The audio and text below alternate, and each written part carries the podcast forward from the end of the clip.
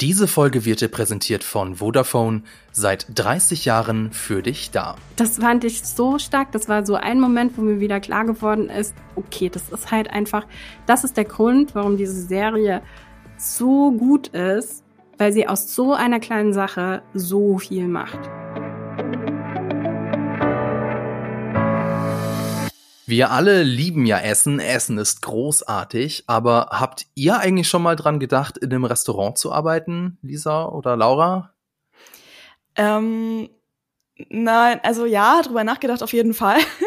Aber ich glaube, ähm, ich habe dann relativ schnell festgestellt, dass ich, glaube ich, nicht so gut wäre, in, in einem Restaurant zu arbeiten, weil ich fand schon in der äh, Mensa in der Uni früher immer mega stressig, diese Tablette zu tragen und über irgendwelche Treppen und so. Ich hatte immer so eine innerliche Panik irgendwie und habe dieses Tablett einfach so, als wenn es mein Leben wäre, daran festgehalten, weil es gab immer so einmal im Jahr diese Situation, wo jemand sein Tablett hat fallen lassen und das dann komplett still geworden ist in der Mensa und alle diese Person angeschaut haben. Und ähm, ja, da dachte ich mir so, nee, es ist mir irgendwie zu risky und ich glaube, es ist auch echt stressig, obwohl ich Essen geil finde und es schon irgendwie cool ist, was zu machen. Aber ich glaube, wenn, dann habe ich eher mal so überlegt, ob ich ähm, in einem Café arbeiten soll. Ich, aber ich glaube, ich habe das dann auch ein bisschen romantisiert. So als Barista. Ja, das Barista genau, das wollte ich immer machen. Ja. Und ähm, aber ich glaube, das ist auch mega stressig. Ich glaube, irgendwie alle Gastro-Sachen sind krass stressig einfach. Hm. Was ich, Laura, wie geht's dir? Also ich habe tatsächlich in, in einem Café gearbeitet, als ich, ähm, wann war das denn? Da war ich, glaube ich, Schülerin noch. Oder es war zwischen, zwischen Abi und Studium, glaube ich. Oh, ich habe auch Zeit. in einem Café gearbeitet, fällt mir gerade mal so auf. Aber also in so einem Jugendzentrum in einem Café. Aber das war halt mega nee. chillig da. Also halt vom ja. Café-Vibe her. Sorry für die Unterbrechung. Nee, unseres war schon, also es war ein Café mit Restaurant. Mhm. Also es gab auch Essen, aber es ist jetzt nicht so eine Riesenkarte gewesen, aber es gab halt so, weiß ich nicht, so die, die klassischen Sachen, die du halt abends irgendwie noch so essen möchtest, halt irgendwie so überbackenen Käse und solche Geschichten. nur überbackenen ähm, Käse auch. Nur überbackenen auf, so, auf so einem Teller. das war ein Teller, der wurde also, überbacken das, das mit Käse. Genau. ah, das war unsere, unser, das Highlight-Menü-Ding. Ja, Highlight-Menü halt einfach. Mhm. ähm, ja, solche Sachen gab's da. Aber ich glaube, ich, also ich habe nie daran gedacht, in der Küche zu arbeiten, weil ich glaube, das wäre, also es war jetzt nie irgendwie interessant für mich, aber ich glaube auch relativ früh ähm, habe ich gedacht, das ist mir zu stressig. Ja. Es ist einfach zu, weil ich habe, ich kannte jemanden, der tatsächlich als Koch dann eine Ausbildung gemacht hat und ähm, was der so erzählt hat. Halleluja. Arbeitet derjenige noch als Koch? Das weiß ich gar nicht genau. Weil ich kenne nämlich auch jemanden, der eine Kochausbildung gemacht hat und der arbeitet nicht mehr als Koch. Hm. Ja. ja. Ja, also ich habe mir auch viele Dokus oder so Re Reality-Formate geguckt, weil mich das ja schon auch irgendwie interessiert. Allerdings dann auf der anderen Seite, ich meine, weiß nicht, Laura, wir waren ja mal bei dir und haben da mal was gekocht. Du weißt ja, wie wie lange ich brauche, um Zwiebeln zu schneiden. Ich glaub, du hast mir irgendwann das Messer weggenommen und hast es selber gemacht, weil es dir zu lange gedauert hat. Also auf gar keinen Fall wäre das was Richtige für mich irgendwie in der Küche zu arbeiten, Kellnern, vielleicht gerade noch, das könnte ich.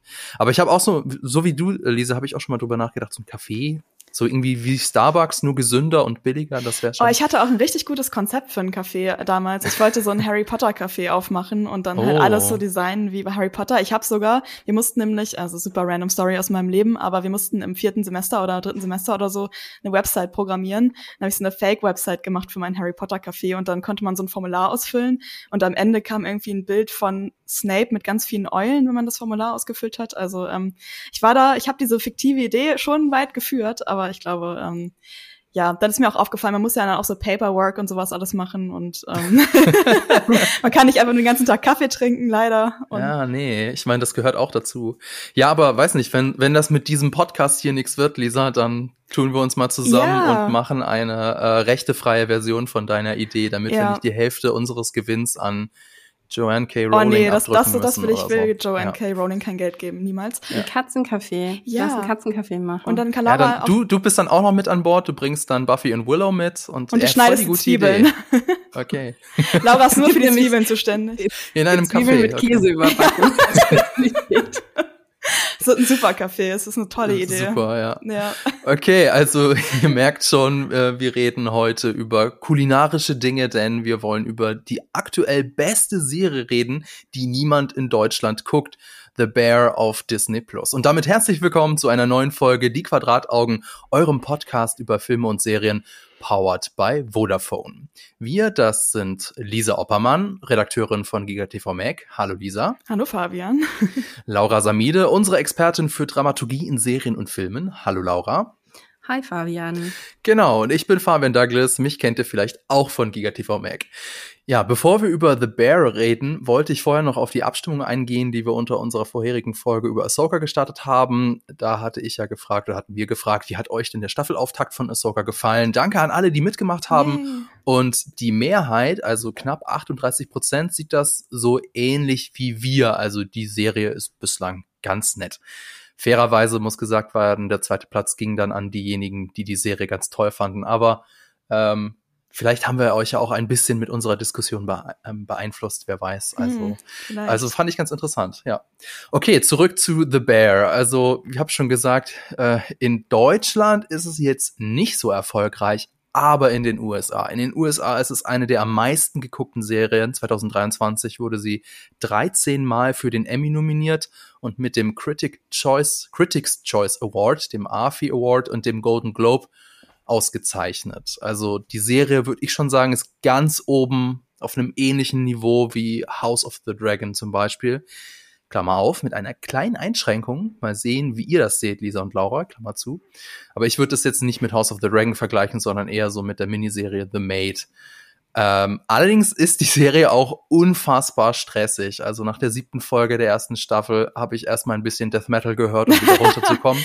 ja, kann Insofern, ich verstehen ja, ist vielleicht nicht die richtige Serie, um nach einem harten Arbeitstag irgendwie runterzukommen, aber trotzdem unfassbar gut und ich hoffe, wir können euch nach dieser Podcast-Folge die Serie auch ziemlich schmackhaft machen. Aber bevor wir zu The Bear kommen, erstmal ein wenig Werbung. Wisst ihr, was bei euch so alles in den Schreibtischschubladen herumliegt? Es kann sich lohnen, mal einen Blick unter die Zettel und Stifte zu werfen, denn gut 200 Millionen ausrangierte Mobilgeräte sollen laut Digitalverband Bitkom in den Schubladen und Schränken deutscher Haushalte liegen und mit ihnen viele wertvolle Ressourcen, die ungenutzt bleiben. Für den Umwelt- und Klimaschutz ist es wichtiger denn je, Smartphones und deren Materialien weiter im Kreislauf zu halten, anstatt immer wieder neue, knapper werdende Ressourcen abzubauen.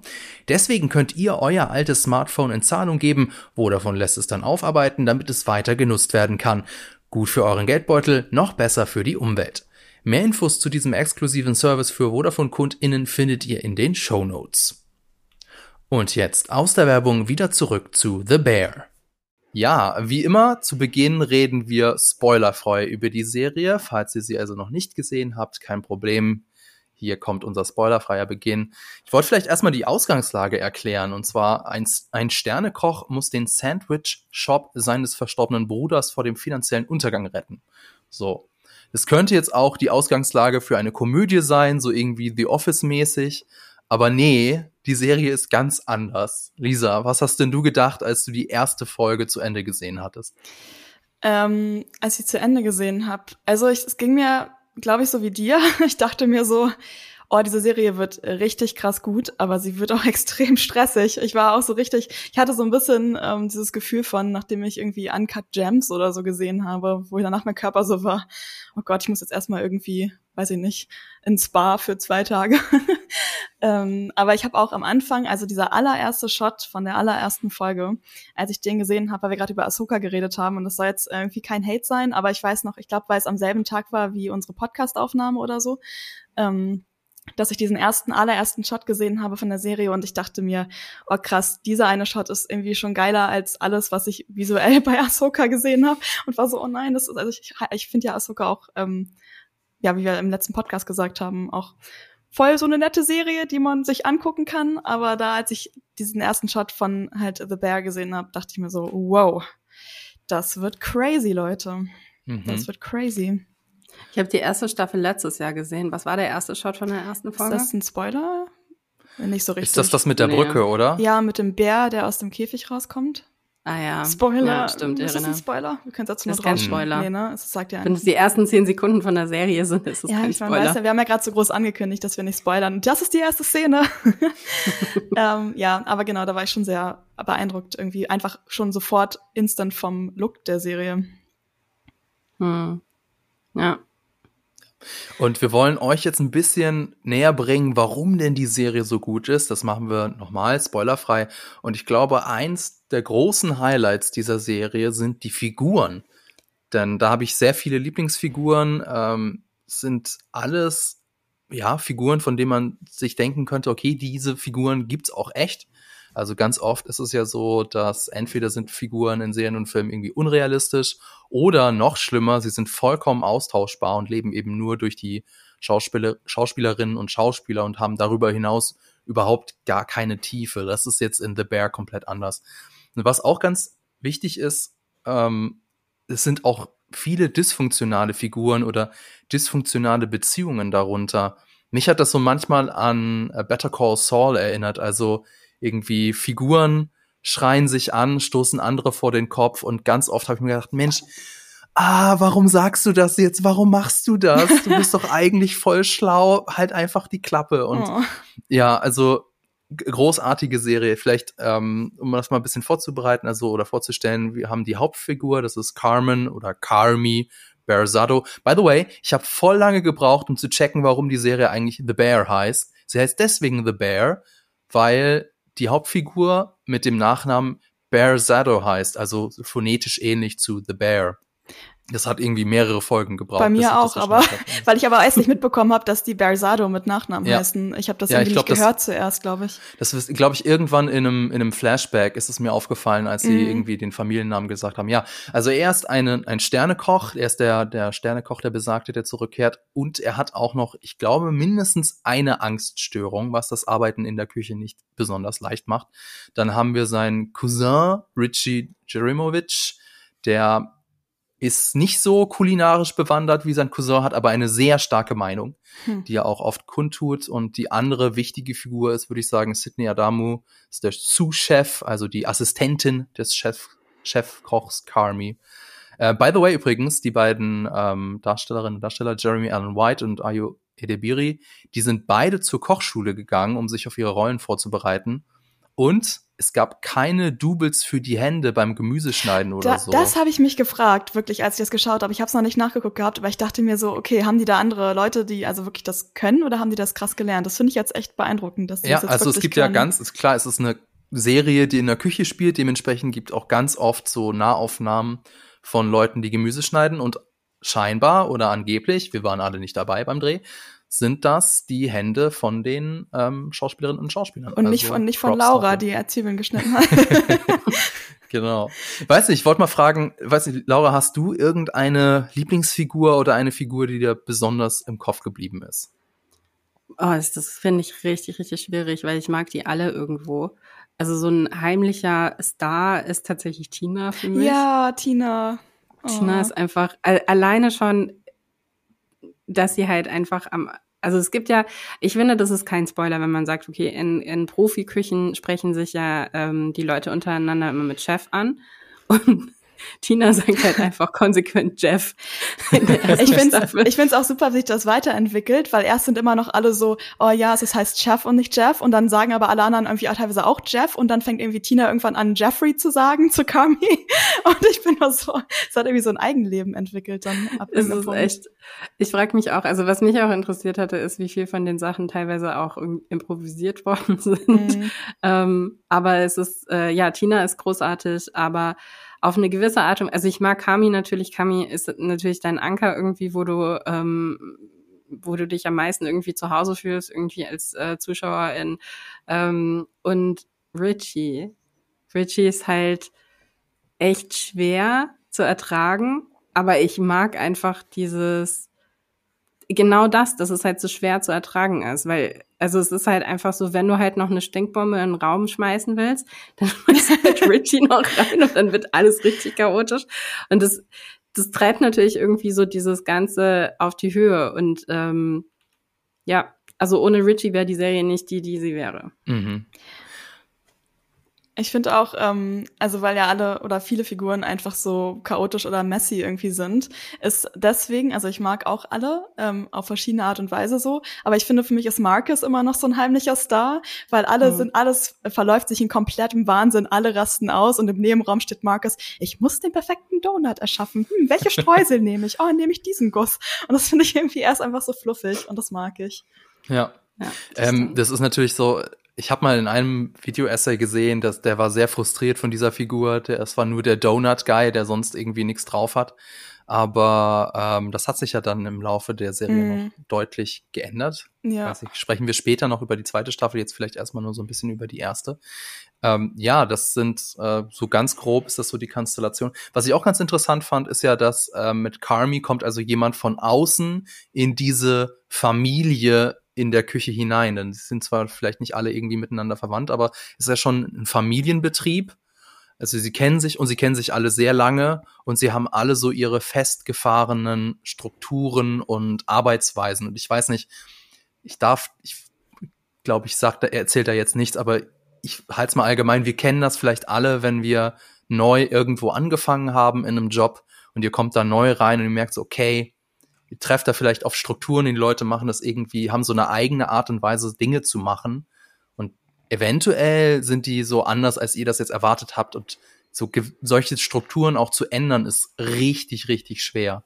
Und das ist auch eine der, ja, der Dramaturgie oder eines der, der Konfliktherde dieser Serie. Deswegen wollte ich mal kurz mit euch drüber sprechen, was macht denn eigentlich gutes Drama aus? Und Drama, also klar, das, die, der Kern von jedem guten Drama ist ja der Konflikt. Und da gibt's ja verschiedene Möglichkeiten. Und ähm, einer der Konf also eine der Möglichkeiten ist der Konflikt durch die Umstände. Also dass die Umstände der Szenerie die Figuren dazu bringt, dass, dass dadurch irgendein großes Drama entsteht. Und das ist eben in dieser Serie auch so. Also wir haben, ähm, sie sind alle in in der Küche gefangen. Sie müssen, sie, sie steigen, sie stehen sich ja wortwörtlich auf den auf den Füßen und dann läuft's ja mit dem Sandwich-Shop auch nicht so gut und das, das erhöht nochmal den Druck. Also das ist einfach, ähm, das, das Küchensetting an sich ist schon sehr dramatisch und äh, die, die Serie zieht immer noch mit jeder Folge die, Traum, die Daumenschrauben nochmal stärker an, was ich sehr gut fand. Weiß ich, hm. Laura, ist dir da noch was aufgefallen, wie die Serie, die, die, die Dramaturgie oder den Konflikt weiter schürt? Naja, es ist halt viel im Dialog ähm, weil sie wahnsinnig viel natürlich aussprechen, ähm, weil also grundsätzlich, ich meine, was die Serie macht, ist, ist es wird ja wahnsinnig schnell erzählt. Ne? Ähm, das wird sowohl über die Kamera wiedergegeben, ähm, also es gibt äh, auch direkt irgendwie am Anfang irgendwie ähm, von von allen Folgen relativ schnell ähm, in, äh, so Establisher-Shots, die dann halt oft irgendwie auch verkantet sind, die dann halt irgendwie relativ schnell irgendwie auch dieses diesen Rhythmus irgendwie vorgeben, weil das halt ähm, aneinander geschnitten wird oder weil da auch irgendwo eine Dramaturgie in dem Bild dann tatsächlich irgendwie ist. Ähm, also was heißt nicht irgendwie, sondern da ist eine Dramaturgie im Bild. Da wird dann aber auch ein Konflikt im Bild dann ganz oft erzählt. Und dann kommt eben auf dieses auf diese ähm, Konflikte, die in den Bildern dann drin sind, kommt noch unglaublich viel Dialog drauf. Und in diesem Dialog hast du natürlich dann auch nochmal wahnsinniges Konfliktpotenzial, weil viele Sachen auch ungefiltert, äh, ungefiltert dann gesagt werden von den Leuten, die halt unter Stress stehen. Und ähm, wir haben ja schon ein bisschen drüber gesprochen, dass die Serie sehr viel von dir fordert, ähm, weil ich, also ich glaube, es ist eine von den Serien, die du einfach, du kannst nicht Second Screen machen. Es nee. geht nicht. Du verpasst, A, verpasst du total viel. Ja, also du kannst, äh, du verpasst die komplette visuelle Komponente, die nochmal eine ganz andere Ebene reinbringt. Ähm, aber es geht auch viel, viel, viel zu schnell. Du ver verpasst einfach Sachen, wenn du nicht die ganze Zeit mit deinen Augen am Fernseher bist und du kannst halt nicht mal kurz irgendwie dir ein Getränk einschenken oder aus äh, oder mal kurz in die Küche gehen oder so, sondern musst Pause machen, weil du wirst in diesen 20 Sekunden was elementar Wichtiges verpassen. Und ähm, das äh, diese diese ähm, Beschleunigung, das ist ja auch nochmal ein Teil, ist nochmal ein Teil von der Dramaturgie und ist vor allen Dingen nochmal ein Teil, warum wir ähm, diese Serie als so intensiv ähm, empfinden. Und ähm, es ist ähm, dann auf der anderen Ebene sind aber auch viele Sachen, die eben nicht gesagt werden und die dann zwischen den Leuten stehen und die wir schon wissen, weil wir jemand anderen was sagen hören haben oder weil wir was anderes schon wissen, was eventuell die Leute auf dem Bildschirm noch nicht wissen. Und dadurch entsteht natürlich auch noch mal eine weitere ähm, eine weitere Dramaturgie oder eine Suspense. Ähm, und diese Serie geht so virtuos mit diesen ganzen verschiedenen Ebenen um, ähm, dass Sorry, das war meine Katze, die gegen das Mikrofon gelaufen ist. Das ist jetzt auch mit drin. Wie in jeder ähm, Podcast-Folge. Wie in jeder Podcast-Folge kommt irgendwann Buffy vorbei und möchte Teil der Diskussion sein. ähm, ähm, was wollte ich gerade sagen? diese ganzen verschiedenen Ebenen sorgen natürlich dafür, äh, dass wir diese Serie eben als so intensiv irgendwie ähm, empfinden, aber sorgen eben auch dafür, dass wir so gefordert sind wie bei kaum einer anderen Serie. Ich glaube auch durch dass äh, die Sprache, die benutzt wird, die Fachausdrücke. Zum Beispiel, ich habe, glaube ich, habe erst in der zweiten Staffel richtig gecheckt, was Hands bedeutet. Also ganz oft sind sie halt in der Küche am Schnibbeln, Teller vorbereiten und irgendwann ruft jemand Hands. So, keine Ahnung, heben die jetzt alle in der Küche die Hände oder so. Das jetzt so, Hands, Teller ist fertig, äh, wie bei einem Wettbewerb. Nee, das wird im Deutschen einfach mit Service übersetzt. Also Hands heißt, es nimmt jemand den Teller und trägt ihn dann zum Gast. Solche Sachen, also ganz viele, ganz viele Begriffe dieser, dieser Küchenlingo, nenne ich es jetzt mal, der kommt da noch drüber hinzu, das, was auch dazu führt, dass du halt zuhören und zuschauen musst. Du verstehst es dann trotzdem, auch wenn du nicht mit jedem Begriff bekannt bist. Aber das führt halt auch dazu, dass du nicht mal eben irgendwie auf dein Handy gucken solltest. Ja. Was auch noch ein Konfliktherd ist, sind ja, also ich habe die Umstände schon genannt. Du hast dann, ähm, ja, die, die, Laura, du hast das Tempo genannt und dann natürlich noch die Figuren und die Beziehungen zueinander. Also wenn man, ähm, du hast es vorhin mit der Stinkbombe ähm, Richie verglichen. Klar, wenn man jetzt Richie, der eine ganz genaue Vorstellung davon hat, wie man eine Küche zu führen hat, mit Carmi vergleicht und beide nebeneinander stellt, das führt natürlich zwangsläufig zu Reibungen und zu Konflikt und zu Drama. Und das Gute ist eben, alles ist organisch. Also wie oft haben wir das schon in einer Serie oder in einem Film erlebt, dass Drama nur entsteht, weil zum Beispiel, keine Ahnung, Figuren nicht miteinander reden. Ja, bei einer Sitcom ist es ganz häufig so, dass, oder es gibt ein Missverständnis oder so, wo man einfach nur so sagen muss, okay, Leute müssen nur einmal irgendwie zwei Sätze miteinander wechseln und schon löst sich das ganze Drama in Luft auf.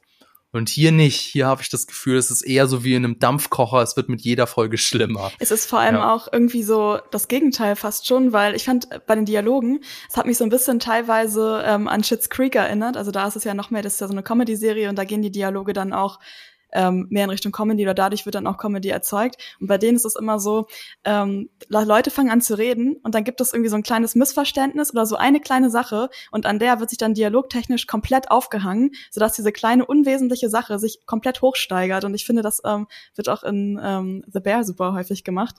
Irgendwie so das, also entweder ist es sozusagen ähm, ja durch ein Missverständnis entstanden oder halt durch so einen kleinen Take, der dann irgendwie, wo dann erstmal 30 Sekunden lang drüber geredet wird. So. Das äh, addet zum Stress noch dazu. Ja, ich finde aber grundsätzlich, dass da ähm, es gibt im Moment gerade eine richtig heftige Entwicklung in Dramaturgie in total vielen Serien, teilweise auch in Filmen, aber vor allen Dingen in, in der Serienlandschaft kann ich das beobachten. Und zwar, ähm, also es hat sehr viel damit zu tun, wie Konflikt erzählt wird, aber es hat eben auch total viel damit zu tun, wie viel wir diese Missverständnisse noch ertragen. Weil wenn du nämlich mal drüber nachdenkst, ähm, wie du früher ähm, Konflikt erzeugt hast, hast du, also ich weiß, also für mich ist es gerade so so ähm, präsent, weil ich schaue gerade, ich habe früher Brothers and Sisters mal äh, angefangen zu gucken und jetzt im Moment gerade schaue ich die Serie irgendwie so immer weiß ich nicht, beim Kochen und so, lasse ich die halt so nebenbei auf dem, auf dem Laptop laufen. War das die Serie also mit wirklich, dem Fruchtverein, oder? Das ist die Serie mit dem Familienfruchtverein. Ah, ja. ähm, und die ist von 2005, 6 ähm, bis Anfang der 2010er wurde die Pro präsent, äh, ähm, präsentiert, das wurde auch. die ausgestrahlt, so ungefähr sechs oder sieben Staffeln, ich weiß es nicht genau. Ich werde es dann wissen, wenn ich am Ende angekommen mhm. bin. Aber ähm, was mir da halt immer wieder auffällt, ist dieses, diese Missverständnisse, also dass Sachen unnatürlich in die Länge gezogen werden, weil Leute sich halt missverstanden haben.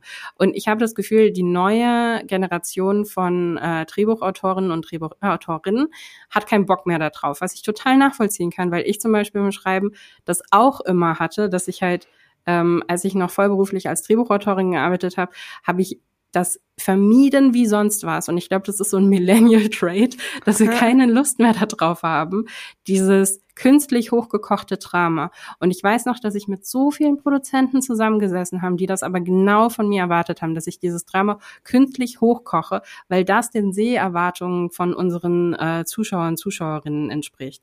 Und ich hasse es. Ich hasse es so sehr. Ich kann es nicht mehr ertragen, mir das anzuschauen. Und für mich sind diese, diese Serien, die wir jetzt im Moment gerade sehen, also denk mal zum Beispiel an Heartstopper.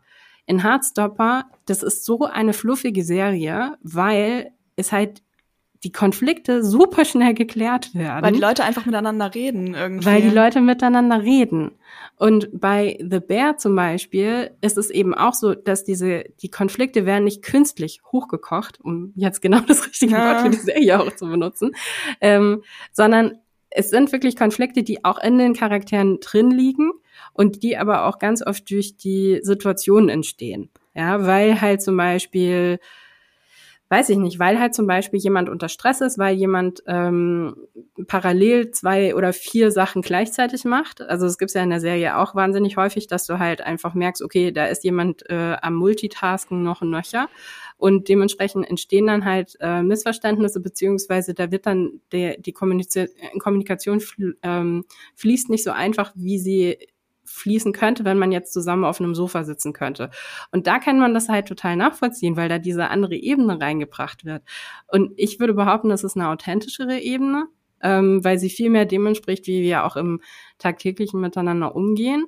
Und ich glaube, das macht auch die Faszination von The Bear gerade in den USA aus, dass es halt eine wahnsinnig authentische Serie ist. Also auch zu deiner ursprünglichen Frage quasi hin warum ist die Serie in den USA so unglaublich beliebt? Es hat, es ist wie so ein Einblick, obwohl es um eine ganz spezielle Branche geht. Es geht ganz speziell um, um Küche erstmal irgendwie und um, um Profiküchen, ähm, hat es ja trotzdem wahnsinnig viel mit der amerikanischen Gesellschaft zu tun. Ähm, es werden so viele, es werden so viele ähm, Sachen angesprochen und Konflikte angesprochen, angesprochen, die sehr, sehr typisch amerikanisch sind. Also auch, ähm, wenn wir jetzt mal drüber nachdenken, irgendwie, äh, diese ganze Situation, in was für einem Viertel dieses Restaurant ist, ähm, wie dieses Viertel funktioniert, ähm, wie sich aber auch dieses Viertel verändert und wie da auch nochmal Missverständnisse entstehen, weil dann halt Richie zum Beispiel eine ganz andere Version davon hat, wie das zu funktionieren hat. Ne? Dann nimmt man halt irgendwie die Pistole raus das wäre in Deutschland jetzt nicht so die naheliegendste Möglichkeit, dass jemand mit einer Pistole rausgeht. So, aber in den USA, okay, fair enough, vielleicht ist es so, wahrscheinlich ist es so. Ähm, und ich glaube, da können sich Leute noch mal ganz anders mit identifizieren, weil sie halt irgendwie genau diese Konflikte und genau diese Diskussionen auch zu Hause haben. Und ähm, vielleicht ist das dann genau der Unterschied, dass diese Kultur dann von uns irgendwie, dann doch irgendwie, obwohl wir so geprägt sind von amerikanischen Serien, aber diese Kulturebene, die kennen wir so nicht, weil dann einfach die Gesellschaft in Deutschland vielleicht auch zum Glück immer noch anders funktioniert, beziehungsweise wir ganz andere Probleme haben. Okay, abrupter Ende eines Monologs. Ähm, ja, aber ich fand auch, da steckt auch trotzdem sehr viel drin, wo wir uns so wiederfinden können, zum Beispiel so fam familiäre ähm, ja, Konflikte. So, äh, das ist eben auch ein großer Teil dieser Serie, der das aber so mehr unter der Oberfläche schlummert und dann nach und nach freigelegt wird, was ich sehr interessant fand. Ähm, ich wollte noch was sagen zu die Serie nimmt ihr Publikum ernst, was du vorhin angesprochen hast, Laura. Und zwar ähm, nicht nur dahingehend, dass die Serie so schnell erzählt ist, also dass man eben aufpassen muss, muss sondern dass wir uns darüber hinaus noch Dinge merken müssen, weil zum Beispiel Sachen nur kurz angedeutet werden oder ähm, ja, so. Zum Beispiel, ähm, jetzt versuche ich spoilerfrei zu erklären, ihr wisst ja, wie die Serie, die erste Staffel endet, der große Reveal am Ende der Staffel, ja? Wisst ihr, ne? Ich kann euch nicht sehen, deswegen. Ach so, ja. Ja, ja. okay. ähm, ich habe noch mal in die erste Folge reingeguckt. Es wird in der ersten Folge angedeutet. Uh, und das fand ich echt ziemlich clever. Vielleicht könnt ihr nach, müsst ihr nachher noch mal reingucken. Und auch darüber hinaus, was, was ich mit dem Ernsten mein, meine oder ernst nehmen meine. Es gibt zum Beispiel keine Monologe, die nur für uns Zuschauenden da sind, wie wir das in ganz vielen anderen Serien kennen, zum Beispiel in Ahsoka, sondern die Leute sind halt in ihren Gedanken gefangen. Die Kamera ähm, zeigt uns diese Gedankenwelt durch Montagen oder so Bildsequenzen, aber es wird für uns nicht ausgesprochen. Wir müssen uns unseren Teil denken. Und deswegen, so wie zum Beispiel auch in Better Call Saul, ganz oft habe ich das da so, okay, warum verhält er sich jetzt so, wie er sich verhält? Weil es wird, oder die Figur, wie, warum verhält die sich so? Weil es wird eben nicht ausgesprochen. Wir müssen uns das denken und wir müssen aufpassen und wir müssen mitkommen. Das da, fand ich immer auch. Ja. Da habe ich so ein gutes Beispiel, ähm, das ist spoilerfrei, aber es gibt so eine Szene, wo ähm, Tina Sydney umarmt und einfach nichts sagt, sondern einfach nur umarmt, nachdem Sydney sie was gefragt hat. Und das ist wieder das, was irgendwie Laura meinte, wenn man da jetzt äh, Second Screen gemacht hätte in der den Folgen davor und so ein paar Sachen halt quasi nicht ganz so mitbekommen hätte, dann hätte man nicht diesen emotionalen Impact, die diese kleine Szene sozusagen dann auf mich hatte, weil ich habe einfach auch echt geweint. mm. Und ähm, da, einfach, weil ich halt wusste, was die Figur vorher durchgemacht hat und was die äh, Veränderung oder was der Figur einfach gerade wichtig ist zu diesem Zeitpunkt sozusagen in der Serie. Und ähm, genau, das ist auch halt, oder was du jetzt meintest, da ähm, muss man halt während der Serie dann immer so die kleinen ja, Hinweise oder kleinen Feinheiten so ein bisschen aufsammeln sozusagen. Mhm, mh. Ich habe jetzt keine gute Überleitung, aber was noch besonders toll ist an dieser Serie, ist auch die Inszenierung. Denn ähm, das Ganze ist ja relativ simpel gehalten. Es hat ein simples Setting. Es spielt fast ausschließlich in einer Küche. Und trotzdem ist das mit einer der schönsten Serien, die es aktuell gibt. Also einfach wunderschön, so wie mit Farbe und mit Licht gearbeitet wird. Äh, da wird in der zweiten Staffel auch nochmal eine richtige Schippe draufgelegt. Es ist einfach richtig schön. Es hat mich so ein bisschen an so Street Photography erinnert teilweise, wenn so die Leute da in ihrer Raucherpause hinten in der Back Alley sitzen. Das ist einfach richtig, richtig schön. Ja. ja. Nee, sorry, ich, ähm, immer wenn jemand Street Photography sagt, ich kill jetzt den Vibe, glaube ich, aber da muss ich daran denken, wie ich mal irgendwann so ein Seminar hatte in der Uni und es ging irgendwie um Street Photography und dann haben wir so eine Doku gesehen über einen Street Photographer, der aber so ein bisschen pretentious war irgendwie, also der hat sich so ein bisschen sehr ernst genommen und hat dann erklärt, warum man unbedingt eine Street Photographer Jacke braucht, um Street Photography zu machen, die dann so ganz viele Taschen hatte und so und ähm, deswegen äh, muss ich gar nicht da irgendwie immer, immer wenn jemand nur das Wort sagt, fühle ich mich sofort zurückversetzt in diesen Hörsaal irgendwie. Ähm, aber ja, du hast auf jeden Fall recht. Ich finde die Serie auch ähm, super schön und vor allem ist es halt auch nicht so ein, so ein, es wäre auch okay, aber es ist nicht nur so ein sinnlos schön, in Anführungszeichen, sondern auch ein äh, unterstützend schön sozusagen. Also mir ist nämlich auch aufgefallen, weil wir haben ja schon über den Realismus gesprochen, dass ähm, zum Beispiel es gibt ja sehr viele Close-ups in der Serie, äh, ja doch in der Serie und ähm, man sieht dann halt auch so Sachen wie halt Poren oder Muttermale oder sowas bei den Leuten. Und ähm, die sind nicht einfach so mega glatt irgendwie. Und man kann halt sozusagen auch, weiß ich nicht, dadurch so in die Emotionen reingucken. Oder auch Inszenierung, also auch jetzt nicht nur sozusagen, was man, ähm, was dann gefilmt worden ist, sondern auch in der Postproduktion, finde ich. Also ich weiß gar nicht, wir haben, haben wir schon über die Musik geredet? da so würde ich jetzt später noch dazu kommen, aber ja. Okay, aber ich wollte, aber da kann ich vielleicht zu den Dialogen noch mal was sagen, weil wir über die Dialoge ja. gesprochen haben. Ähm, was das für mich da so besonders macht, ist, dass es halt nicht so eine glatt gebügelten Dialoge sind, sondern diese Dialoge sind halt alle so völlig chaotisch und das ist halt auch wieder so ein bisschen wie im realen Leben oder man hört halt sozusagen noch, es gibt so einen Hauptdialog und dann springt es zu so einer ganz kleinen Dialogaustausch zwischen, keine Ahnung, irgendwie Fack und noch irgendwem, die was komplett randommäßiges sagen und dann springt es wieder zurück und es ist so, als wenn man so über die Straße geht und ähm, so ein Gesprächsfetzen mitkriegt und also denkt so, what the fuck is going on in diesem Gespräch?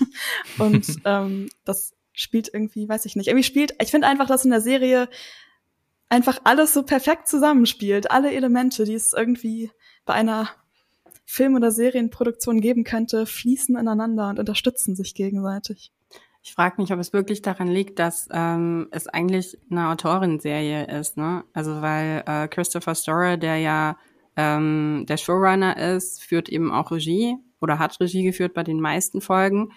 Und ähm, ich frage mich, ob das wirklich eigentlich so eine Rückkehr ist, irgendwie an, dass mal irgendwie ähm, so 60er, 70er irgendwie Autorenkino denken, irgendwie, wo du ja auch irgendwie alles so aus ähm, aus einer Hand bekommen hast, ne? Und und nur ich würde behaupten, dass gerade bei so einer Serie, wo so viel Nuancen drin sind, dass es halt wichtig ist, dass es halt die Vision von einer Person ist, ähm, weil nur so kannst du diese ganzen Mosaikteile tatsächlich zu einem gesamten Bild zusammensetzen. Hm, ich glaube, die Produzentin hat auch ähm, ein paar Epi oder viele Episoden geschrieben oder Regie geführt, oder?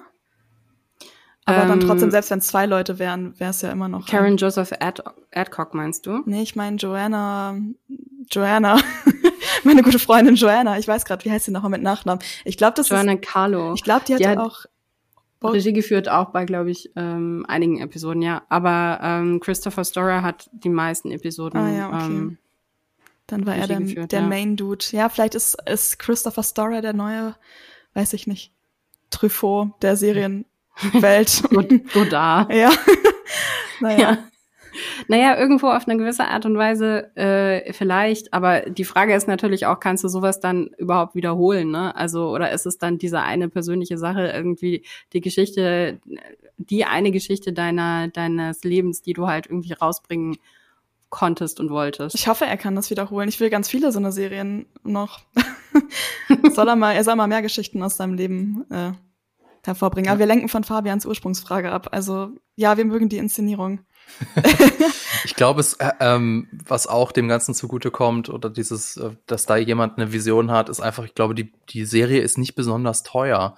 Also ich habe jetzt nichts gefunden, was das Budget betrifft, aber ich kann mir eigentlich nicht vorstellen, dass diese Serie, die ja nicht viele Locations hat, zumindest in der ersten Staffel, äh, nicht so einen riesig großen Cast mit besonders vielen Statistinnen und Statisten. Ich kann mir nicht vorstellen, dass die äh, Serie besonders teuer ist.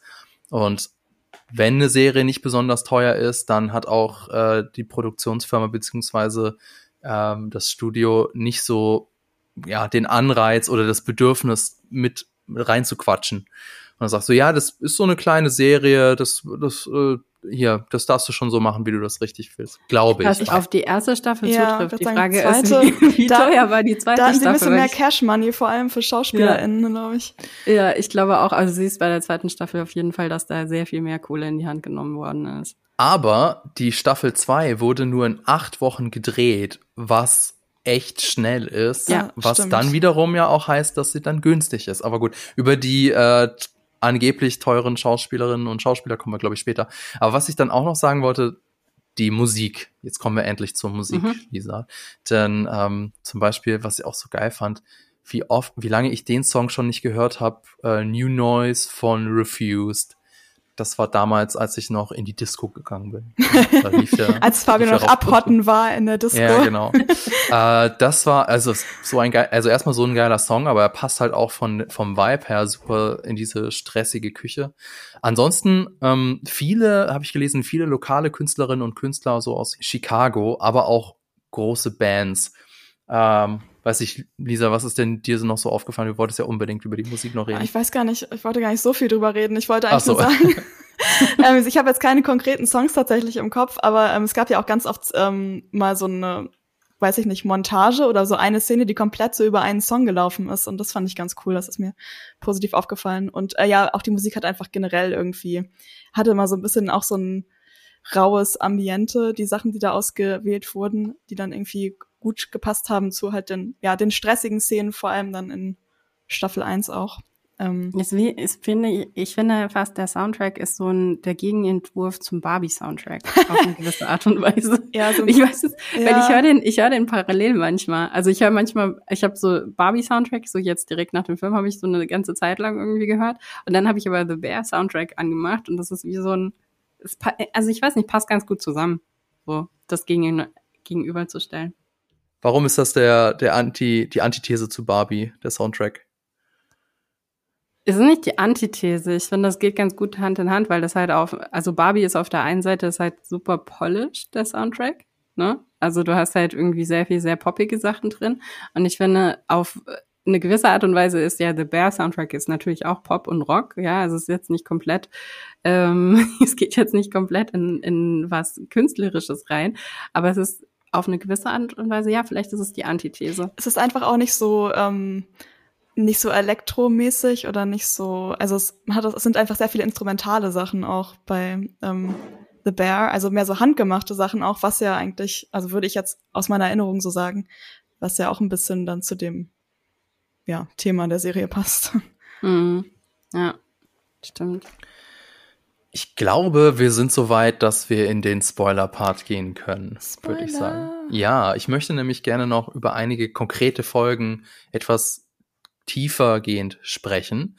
Das heißt, Spoilerwarnung an euch da draußen, wenn ihr die Serie noch nicht geguckt habt. Ich hoffe, wir haben euch jetzt äh, Bock gemacht, dass ihr die Serie auch mal anschauen sollt. Dann tut es. Es lohnt, es lohnt sich wirklich.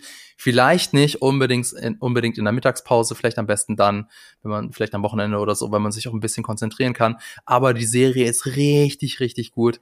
Auf jeden Fall äh, volle Empfehlung von uns. Gebt ihr eine Chance. Und das ist jetzt eure Spoilerwarnung. So, ähm, ich würde nämlich gerne ein bisschen genauer über einzelne Folgen sprechen. Ich denke, ihr habt da auch die ein oder andere Folge im Kopf, die, die euch so hängen hängen geblieben ist. Mhm. Mm, bei mir war das zum Beispiel Review oder Kritik im Deutschen, Staffel 1, Folge 7, das ist die vorletzte Folge der ersten Staffel. Und das ist, meine nicht nur ich, sondern das meinen auch andere Kritikerinnen und Kritiker, das ist eine der besten Folgen des Jahres 2022 gewesen. Die hat nämlich einen 18-minütigen One-Take, in dem wir also live in der Küche miterleben, wie äh, Shit hits the fan quasi, mhm. wie also wie wie die Gefühle hochkochen und wie es einfach alles nach und nach eskaliert und vor die Wand geht. Ähm, das war somit in der ersten Staffel meine krasseste oder meine Lieblingsfolge. Weiß nicht, habt ihr noch eine krasse Lieblingsfolge oder eine Folge, die euch so im Gedächtnis geblieben ist in der ersten Staffel? In der ersten Staffel? Ja. Äh, jetzt hätte ich, in der zweiten Staffel gibt es definitiv solche Folgen. Nee, ich mhm. finde auch, dass äh, Review auf jeden Fall eine der stärksten Folgen ist, so. Mhm. Ähm, wobei aber auch die letzte Folge ähm, ähnlich, also nicht ganz so stark, aber auch ähnlich stark ist. Aber ich kann das unterschreiben, so dass es ja. eine der besten besten Folgen sind, die tatsächlich äh, im Jahr 2022 rausgekommen sind, also letztes Jahr. Ja. Auch der One-Take oder die Plansequenz, die fühlt sich da auch voll organisch an. Also es hat tatsächlich, weiß ich nicht, ein paar Minuten gedauert, bis ich irgendwann so mein kritisches, äh, mein kritisches Gehirn hat dann gefragt, so, ist das eigentlich ein One-Take, was ich da gerade sehe? Weil ganz oft zum Beispiel bei 1917, dem Film, da schreit ja alles, hey, schau, wir drehen alles in einer mhm. Plansequenz und hier ist es halt organisch und zieht dich noch tiefer rein in diese Küche was das Ganze auch so großartig macht. Ja, man hat das Gefühl, weil auch denn die Kamera so ein bisschen messy ist, dass man halt so wirklich in so einer, also dass so eine Doku ist irgendwie. Also man, man fühlt sich ja eh immer schon, als man in dieser Küche steht, durch dieses Klaustrophobische und so auch.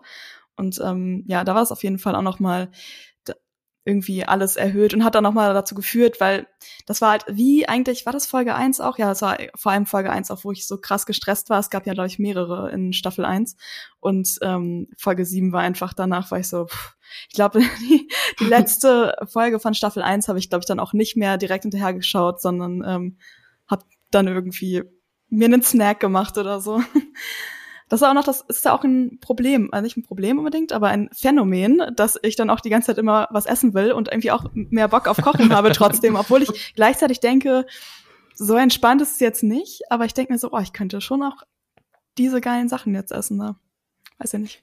Ja, weil es eben auch trotz allem eine Serie ist, eine, eine Ode an die Gastronomie, an das Schöne, was ja das Essen auch sein kann. Jetzt anders als zum Beispiel The Menu, das ist ja mehr ja, Satire und eine Kritik an Fine Dining.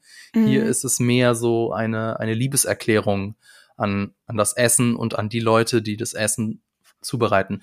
Ähm, dann vielleicht zweite Staffel, da gibt es nämlich, habe ich mir ganz viele Folgen aufgeschrieben. Mhm.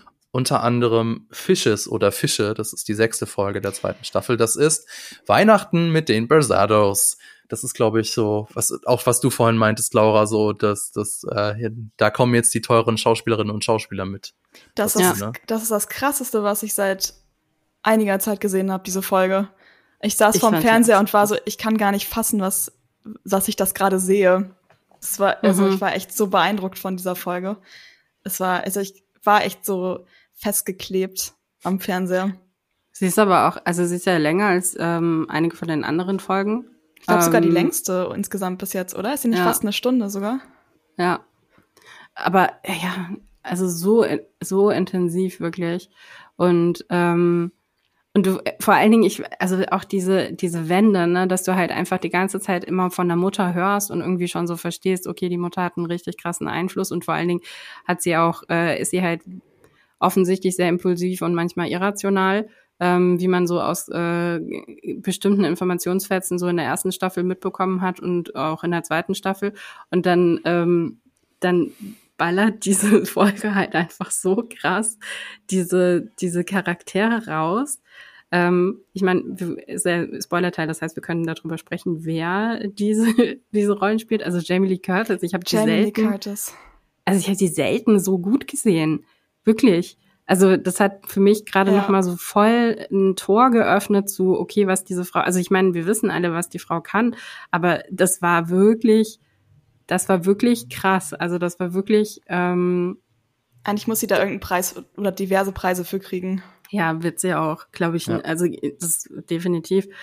Wobei es eine Folge gibt, die ich sogar noch besser fand und äh, oh, mit letzte? einer Schauspielerin, nee, mit einer Schauspielerin, die ähnlich abgeliefert hat, ähm, aber auf eine ganz, mit einer ganz anderen, mit einer ganz anderen, ähm, mit einem anderen Vibe. Ähm, und das ist die Folge danach Forks. Ja, wo, auf jeden ähm, Fall dann auf einmal du halt aus dem Nichts Olivia Colman in dieser Serie hast und du denkst nur so, oh mein Gott, vor warum allem bist du jetzt Vor da? allem ist das so geil, du hast mir das noch geschrieben, bevor ich die Folge geschaut hatte und ich war so, oh Mist, jetzt weiß ich das ja schon, dass Olivia Colman kommt. Ich habe es komplett wieder vergessen und war genauso überrascht, dass ich kommt dass so halt voll aus dem Nichts, ja. Vor allem ist es wie mit ähm, oh fuck, das nee, ist jetzt ein Spoiler für eine andere Serie, das kann ich nicht machen, aber es, ich auf jeden Fall ist nicht das erste Mal, dass Olivia Colman auf einmal in so einer Serie spawnt und irgendwie so da ist.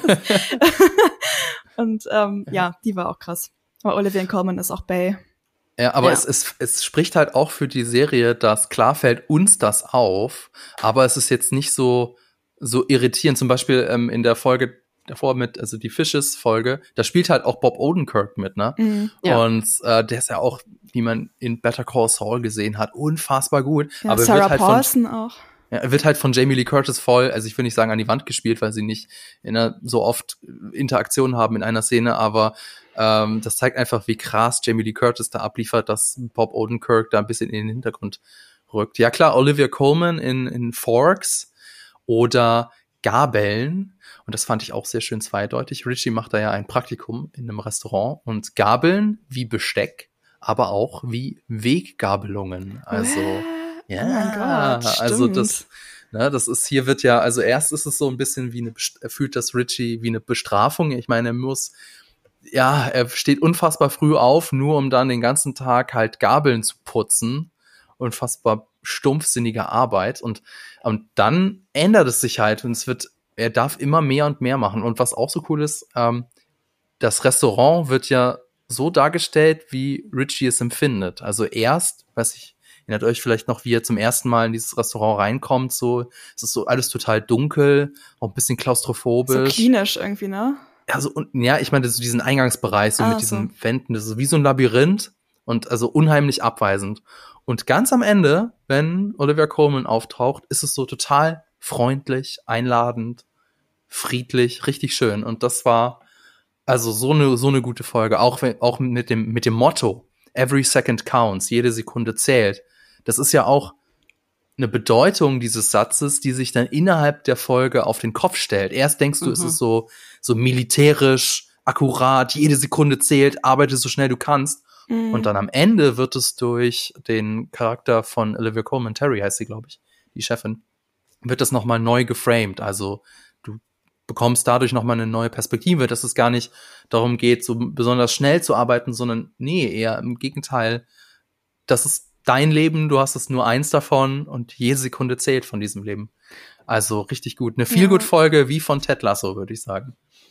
Ja. Ich finde irgendwie, also das war echt auch, ich fand, war auch sehr, äh, ich mochte die Folge auch sehr gerne und irgendwie fand ich es auch so toll für Richie, weil er hat halt wirklich einfach so viel Scheiße irgendwie erlebt und dann fand ich es irgendwie toll, dass er irgendwie so einen unerwarteten Aha-Moment hatte und dann wird er ja eigentlich quasi durch diese kurze Zeit dann, also er wird dann ja irgendwie so dadurch auch das Herz von quasi seinem Restaurant, weil er auf einmal dann nach dieser Erfahrung so habe ich das Gefühl, dass, oder man sieht das so in der letzten Folge ja auch, dass er auf einmal sozusagen die Essenz des Restaurants The Bear eigentlich noch besser versteht als äh, Sydney und äh, Carmi irgendwie. Hm. Ja, absolut. Und auf eine gewisse Art und Weise, und ich glaube, deshalb mag ich den Charakter so, den Charakter so gerne, auf eine gewisse Art und Weise hat er das ja am Anfang auch schon. Weil das war, war es ja, ähm, ähm, das Restaurant war, ne, Beef of äh, Chicagoland vorher ne, also bevor Kami kam, war auch Richie. Stimmt, ja. Aber jetzt Und kann das irgendwie besser, also er hat trotzdem so einen anderen Spin jetzt damit, oder? Naja, genau. Er geht jetzt, naja, guck mal, ähm, die, die Wandlung ist ja eigentlich, okay, ähm, Richie war das Restaurant, Kami kommt wie so ein Fremdkörper rein und krempelt alles um. Richie kommt überhaupt nicht drauf klar, hinterfragt das die ganze Zeit ähm, stichelt auch die ganze Zeit, ist auch wie so ein wie so ein Block im Weg die ganze Zeit. Also immer wenn was schief geht, ist Richie irgendwie damit äh, hat damit ja. zu tun, ja. Ähm, und äh, natürlich ist es äh, für uns auch schwer zu ertragen, weil wir die ganze Zeit denken, oh mein Gott, was ist dieser Typ? Warum ist der so unglaublich kompliziert? Warum muss der jetzt schon wieder reingrätschen? Warum wird es jetzt schon wieder durch ihn noch eine noch eine Stufe komplizierter. Und dann macht er diese krasse Wandlung in, in der siebten Folge in der zweiten Staffel durch und wird dann wieder zu dem Herzen des Restaurants, weil das seine Vorherbestimmung von vornherein war, weil er das am Anfang auch schon war. Und er musste nur verstehen, ähm, wie dieser Wandel funktioniert und auch jetzt wieder zurück zu dem, was was ich meinte, irgendwie im, im Sinne irgendwie, okay, was ist, ähm, was für eine Wandlung, was für eine ähm, gesellschaftliche Wandlung findet gerade statt, nicht nur in Amerika, sondern einfach irgendwie global, ähm, ist er am meisten dazu, also er hat am meisten, er ist am meisten damit verbunden mit dieser Wandlung. Er macht die größte Wandlung durch. Alle anderen machen auch kleine Wandlungen durch, aber bei ihm ist es halt einfach am offensichtlichsten. Ähm, deshalb, ich finde den Charakter wahnsinnig, wahnsinnig gut geschrieben. Ja, es ist halt auch also für ihn einfach, also super fies sozusagen, dass wir sozusagen dann am Anfang denken, was macht er jetzt für einen Stress? Weil es gibt halt so diesen, also es ist ja eigentlich so ein Kontrast, weil für ihn sozusagen ist halt The Bear, wie es sozusagen am Anfang war, als Kami reinkommt, ist das so seine Art und Weise das Letzte, was er halt von Michael eigentlich hat und, das, und Michael lebt so darin rum und für Kami wiederum ist sozusagen die Verarbeitung der Trauer, die die ja beide haben. Er krempelt das alles um und macht die bestmöglichste Version daraus und dann haben die halt diese beiden verschiedenen Ansätze irgendwie mit diesem Restaurant umzugehen und dabei sind beide ja eigentlich so ähm, ja nachvollziehbare Arten von wie gehe ich mhm. mit Trauer um, aber irgendwie wirkt dann halt auf dadurch einfach was wir von Richie sehen, wirkt es auf uns halt so ein bisschen so, als wenn oder es ist auch eigentlich wieder so ein Ding, ich glaube, wenn man es schaut, dann merkt man es ja schon, wie so, woher Richies Verhalten kommt, aber ich glaube, wenn man dann halt ja, vielleicht mal kurz blinzelt oder ein Glas Wasser holt, dann verpasst man da vielleicht auch. Aber Nuancen. ich meine, also wir mögen alle Kami, aber Kami ist jetzt auch nicht der beste Kommunikator. Nee. Also er, er hat halt einfach eine Vision, ähm, wie das halt zu sein hat. Aber ich, ich meine, von Anfang an struggelt er halt einfach damit, den anderen begreiflich zu machen, warum das überhaupt sich ändern muss. Ja. Was eigentlich genau irgendwie die Vorteile davon sind. Ich meine, das ist ja auch diese, das ist ja auch die, die erste Staffel, ne? Dieses, dass jeder so einen ganz langsamen Lernprozess macht, weil Kami nimmt sie nämlich nicht an die Hand. Kami sagt nämlich nicht, ey, da gibt's Vorteile, warum das so sein sollte. Ähm, sondern er stolpert ja immer wieder über seine eigenen Füße und denn jetzt auch mal zurück noch zu Fishes, ne, zu der, zu der Episode, da versteht man dann final endlich, warum das so ist. Ne? Also ich meine, diese ganze Familiendynamik, dieses ganze, wer darf wann was sagen ähm, und wer wird quasi, ähm, wer wird quasi irgendwie ähm, immer totgeschwiegen, so. Ähm, also da versteht man dann diese, diese Figur von Kami auch nochmal sehr, sehr viel besser. Warum er nichts sagen will, weil er Angst hat, dass irgendwie ja. er so was damit ins Rollen bringt, sozusagen. Ja, ja. Ah, okay, absolut. Ja. Absolut, weil ich meine, ähm, und auch, ich finde auch, man versteht äh, Natalie, also Sugar, auch sehr viel besser nach dieser Episode. Ja. Also warum sie halt einfach so ist, wie sie ist, ne? Und ähm, da hat man, also danach versteht man halt auch viel besser irgendwie, warum sie halt oft irgendwie so wie auf so, also warum sie so schwankt zwischen dem, ich mache jetzt eine Ansage und nein, jetzt muss ich wieder wie auf Zehenspitzen irgendwie drumrum tanzen. Ähm, und auch die Dynamik zwischen Kami und ihr irgendwie so oft ähm, nicht unbedingt komplett straightforward irgendwie äh, in, in, in Sachen Kommunikation ist, weil natürlich die Mutter eine krasse Rolle da drin spielt, ne? Und auch wie sie mit der Mutter halt einfach irgendwie, also wie sie geprägt davon sind, ähm, ähm, mit einer Narzissten, Narzisstin ohnegleichen. Ja, und vor allem ist sie auch irgendwie alkoholkrank, richtig doll. Ja. Also es ist, ja, ich finde es auch krass bei der Folge, ähm, also das fand ich, fand ich auch cool, wie am Anfang irgendwie Michael zu ähm, Nat oder Sugar meinte so, frag bloß nicht nochmal unsere Mom, wie es ihr geht. Und dann am Ende, wo quasi, ja, wie hieß er denn noch, ähm, diese eine, der, der Mann von Sarah Paulson, als Stevie. er die, genau, als er diese Rede hält und dann denkt man so ganz kurz, so sehr unerwartet, dass vielleicht jetzt alles gut ist bei dieser Familienfeier und dann fragt äh, Sugar einfach so ganz leise, geht's dir gut? Und dann bricht und einfach so, alles zusammen. Nein. So. Und das wurde irgendwie sehr gut aufgebaut. Und oh Gott, aber ganz ehrlich, und dann fällt Jamie Lee Curtis mit diesem Auto in dieses Haus rein. Da kannst du auch nur als Kinder denkst du, ich meine, kein Wunder, wie du schon sagst, kein Wunder, dass ähm, Ned und äh, Carmi so sind, wie sie sind irgendwie. Nicht so, dass er hat ja, glaube ich, irgendwann äh, in diesem ähm, anonym, ja, es ist schon ein bisschen anonyme Alkoholiker-Treffen, aber das ist es ja gar nicht, wo er dann irgendwann so zum ersten Mal sich öffnet und auch verbalisiert, was eigentlich in ihm drin vorgeht. Er sagt ja sinngemäß so, ähm, er kann Glück nicht aushalten, weil er immer das Gefühl hat, dass dann irgendwas Schlimmes kommt oder was Schlimmes passiert. Mhm. Also er hat immer das Gefühl, also es muss ja wirklich ein traumatisierendes Erlebnis gewesen sein. Er hat quasi sprichwörtlich immer das Gefühl, dass jeden Moment seine Mutter mit dem Auto durch die Wand fahren könnte. Ja. Und das ist einfach, das ist so gut gemacht. Ich ähm, habe noch zwei Folgen auf meinem Zettel, vor allem das Ende, über das würde ich aber gleich erst sprechen. Habt ihr sonst noch irgendeine Folge, über die ihr noch ähm, bisschen genauer reden wolltet? Ich habe noch einen Moment. Oder einen zwar, Moment, ja? Ich glaube, ich mhm. glaube, für mich, also mal abgesehen, okay, nee, zwei Sachen. Also einmal die Folge mit Marcus in, in Dänemark, die fand ich auch wahnsinnig schön. Oh, ja. Ähm, ja, das ist jetzt so nicht gut. eine der stärksten Folgen, aber trotzdem ist sie wahnsinnig schön. Und fluffig. Und, äh, und fluffig und sie wird ihm auch total gerecht und da hat er irgendwie mal mehr Zeit irgendwo auch, ne? Also die fand ich mega schön. Aber ich habe so einen Moment, der für mich so rausgestochen ist, weil er visuell so, so unglaublich gut war und für mich halt einfach wie so eingefangen hat. Und das ist so ein, so ein sehr, sehr random Moment, muss ich dazu jetzt auch sagen.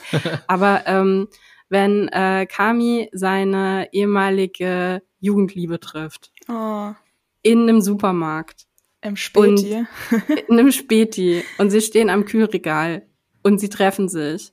Und dann hast du diesen Zeitsprung, wo du zwischendrin ganz viele andere Szenen gesehen hast. Andere Leute haben andere Sachen gemacht. Und ich sag dir, jede andere Serie hätte die zwei da rausgeholt aus dieser Situation. Also, dass die da in diesem Kühlregal stehen. Ähm, hätte sie draußen auf dem Parkplatz irgendwie oder sie sitzen dann halt zusammen irgendwie in diesen klassischen amerikanischen Filmen sitzen die dann natürlich irgendwie vorne auf einem Auto drauf und reden miteinander. ähm, ja, hat man schon tausendmal gesehen. Aber nein, wir, wir schneiden zurück und sie stehen immer noch am Kühlschrank, aber wir sind ganz, ganz nah bei ihnen dran. Also wir schneiden in den Close-up rein und sehen ihn, wie er mit seinem Kopf und sie beide mit ihrem Kopf an diesem Kühlregal lehnen. Und es ist einfach, es sieht so wunderschön aus, weil es halt dieses blaue Licht von diesem Kühlregal irgendwie noch so auf der einen Seite ihnen wie so ein Rahmen irgendwie auf das Gesicht drauf wirft. Ähm, und das ist ein wahnsinnig intimer Moment zwischen den beiden, weil wir so nah an ihnen dran sind und gleichzeitig stehen sie halt total ähm, total offen in diesem, in diesem Supermarkt am Kühlregal und haben diese unglaublich ähm, intime Unterhaltung. Und das fand ich so stark. Das war so ein Moment, wo mir wieder klar geworden ist, okay, das ist halt einfach, das ist der Grund, warum diese Serie so gut ist, weil sie aus so einer kleinen Sache so viel macht. Ich finde das auch, aber das passt wieder zum Realismus der Serie, weil ich würde sagen, wenn ich mal so zurückdenke, was so wichtige Momente in meinem Leben waren oder so einschneidende Sachen oder so, es sind so viele Sachen an den willkürlichsten Orten jemals ausgesprochen, ausdiskutiert oder passiert, also worden oder sind da passiert so. Also das finde ich, das passt irgendwie richtig gut, dass die so ein Gespräch an so einem Kühlschrank haben. Ich habe noch einen schönen Moment. Entschuldigung, ich habe noch einen schönen Moment und zwar aus der achten Folge der zweiten Staffel, die Brandschutzprüfung. Das ist so mein, ich nenne ihn den Apollo 13 Moment. Falls ihr den Film geguckt habt, dann könnt ihr es vielleicht nach, äh, noch empfinden. Also dieser Moment, wo so alles, worum es jetzt ging, nämlich das Restaurant muss diese äh, perfekte Brandschutzprüfung bestehen, ansonsten hat sich das alles erledigt, mhm. ähm, wo alles so auf Spitzknopf kommt und alle, alle die Gefühle, all der angestaute Druck, alles kommt dann und es wird auch so richtig schön in die Länge gezogen. Also der, der Brandschutzprüfer muss da irgendwie zehn Sekunden runterzählen. Das sind keine zehn Sekunden, das sind irgendwie 20 Sekunden oder 30 Sekunden, weil das so schön in die Länge gezogen wird. Und die Kamera fährt vorbei an jeder Figur und wir sehen durch so Montagebilder immer noch mal die Gedanken von jeder Figur, zum Beispiel von Fack, also von Neil, der halt noch mal miterlebt, wie, wie die Brandschutzprüfung oder wie es halt, wie der Ballon geplatzt ist, wie es halt in den vorherigen Versuchen immer noch mal schiefgegangen ist. Und ich nenne das deswegen Apollo 13 Moment. Deswegen zum einen eben wegen diesem, wegen dieser Erwartungshaltung, wegen diesem Druck. Und dann wissen wir eigentlich natürlich schon, wie es ausgeht. Also es geht natürlich gut aus und dann löst sich alles auf und alle sind happy. Also Apollo 13 Moment ist der, wo, ähm, wo der Funkkontakt abbricht. Ähm, ist es ein Spoiler? Ich glaube, es ist kein Spoiler für einen so alten Film, wo der Funkkontakt abbricht und der Funkkontakt ist dann bei dem, nach dem Eintritt in die Atmosphäre auf einmal wieder da und es ist klar, okay, sie haben den Eintritt in die Atmosphäre überlebt und es geht ihnen allen gut und alle springen auf und jubeln. Ich weiß, dass der Moment kommt. Ich habe den Film schon so oft gesehen. Ich weiß, wie es ausgeht, aber er kriegt mich trotzdem jedes Mal, weil, weil ich freue mich da trotzdem jedes Mal drüber.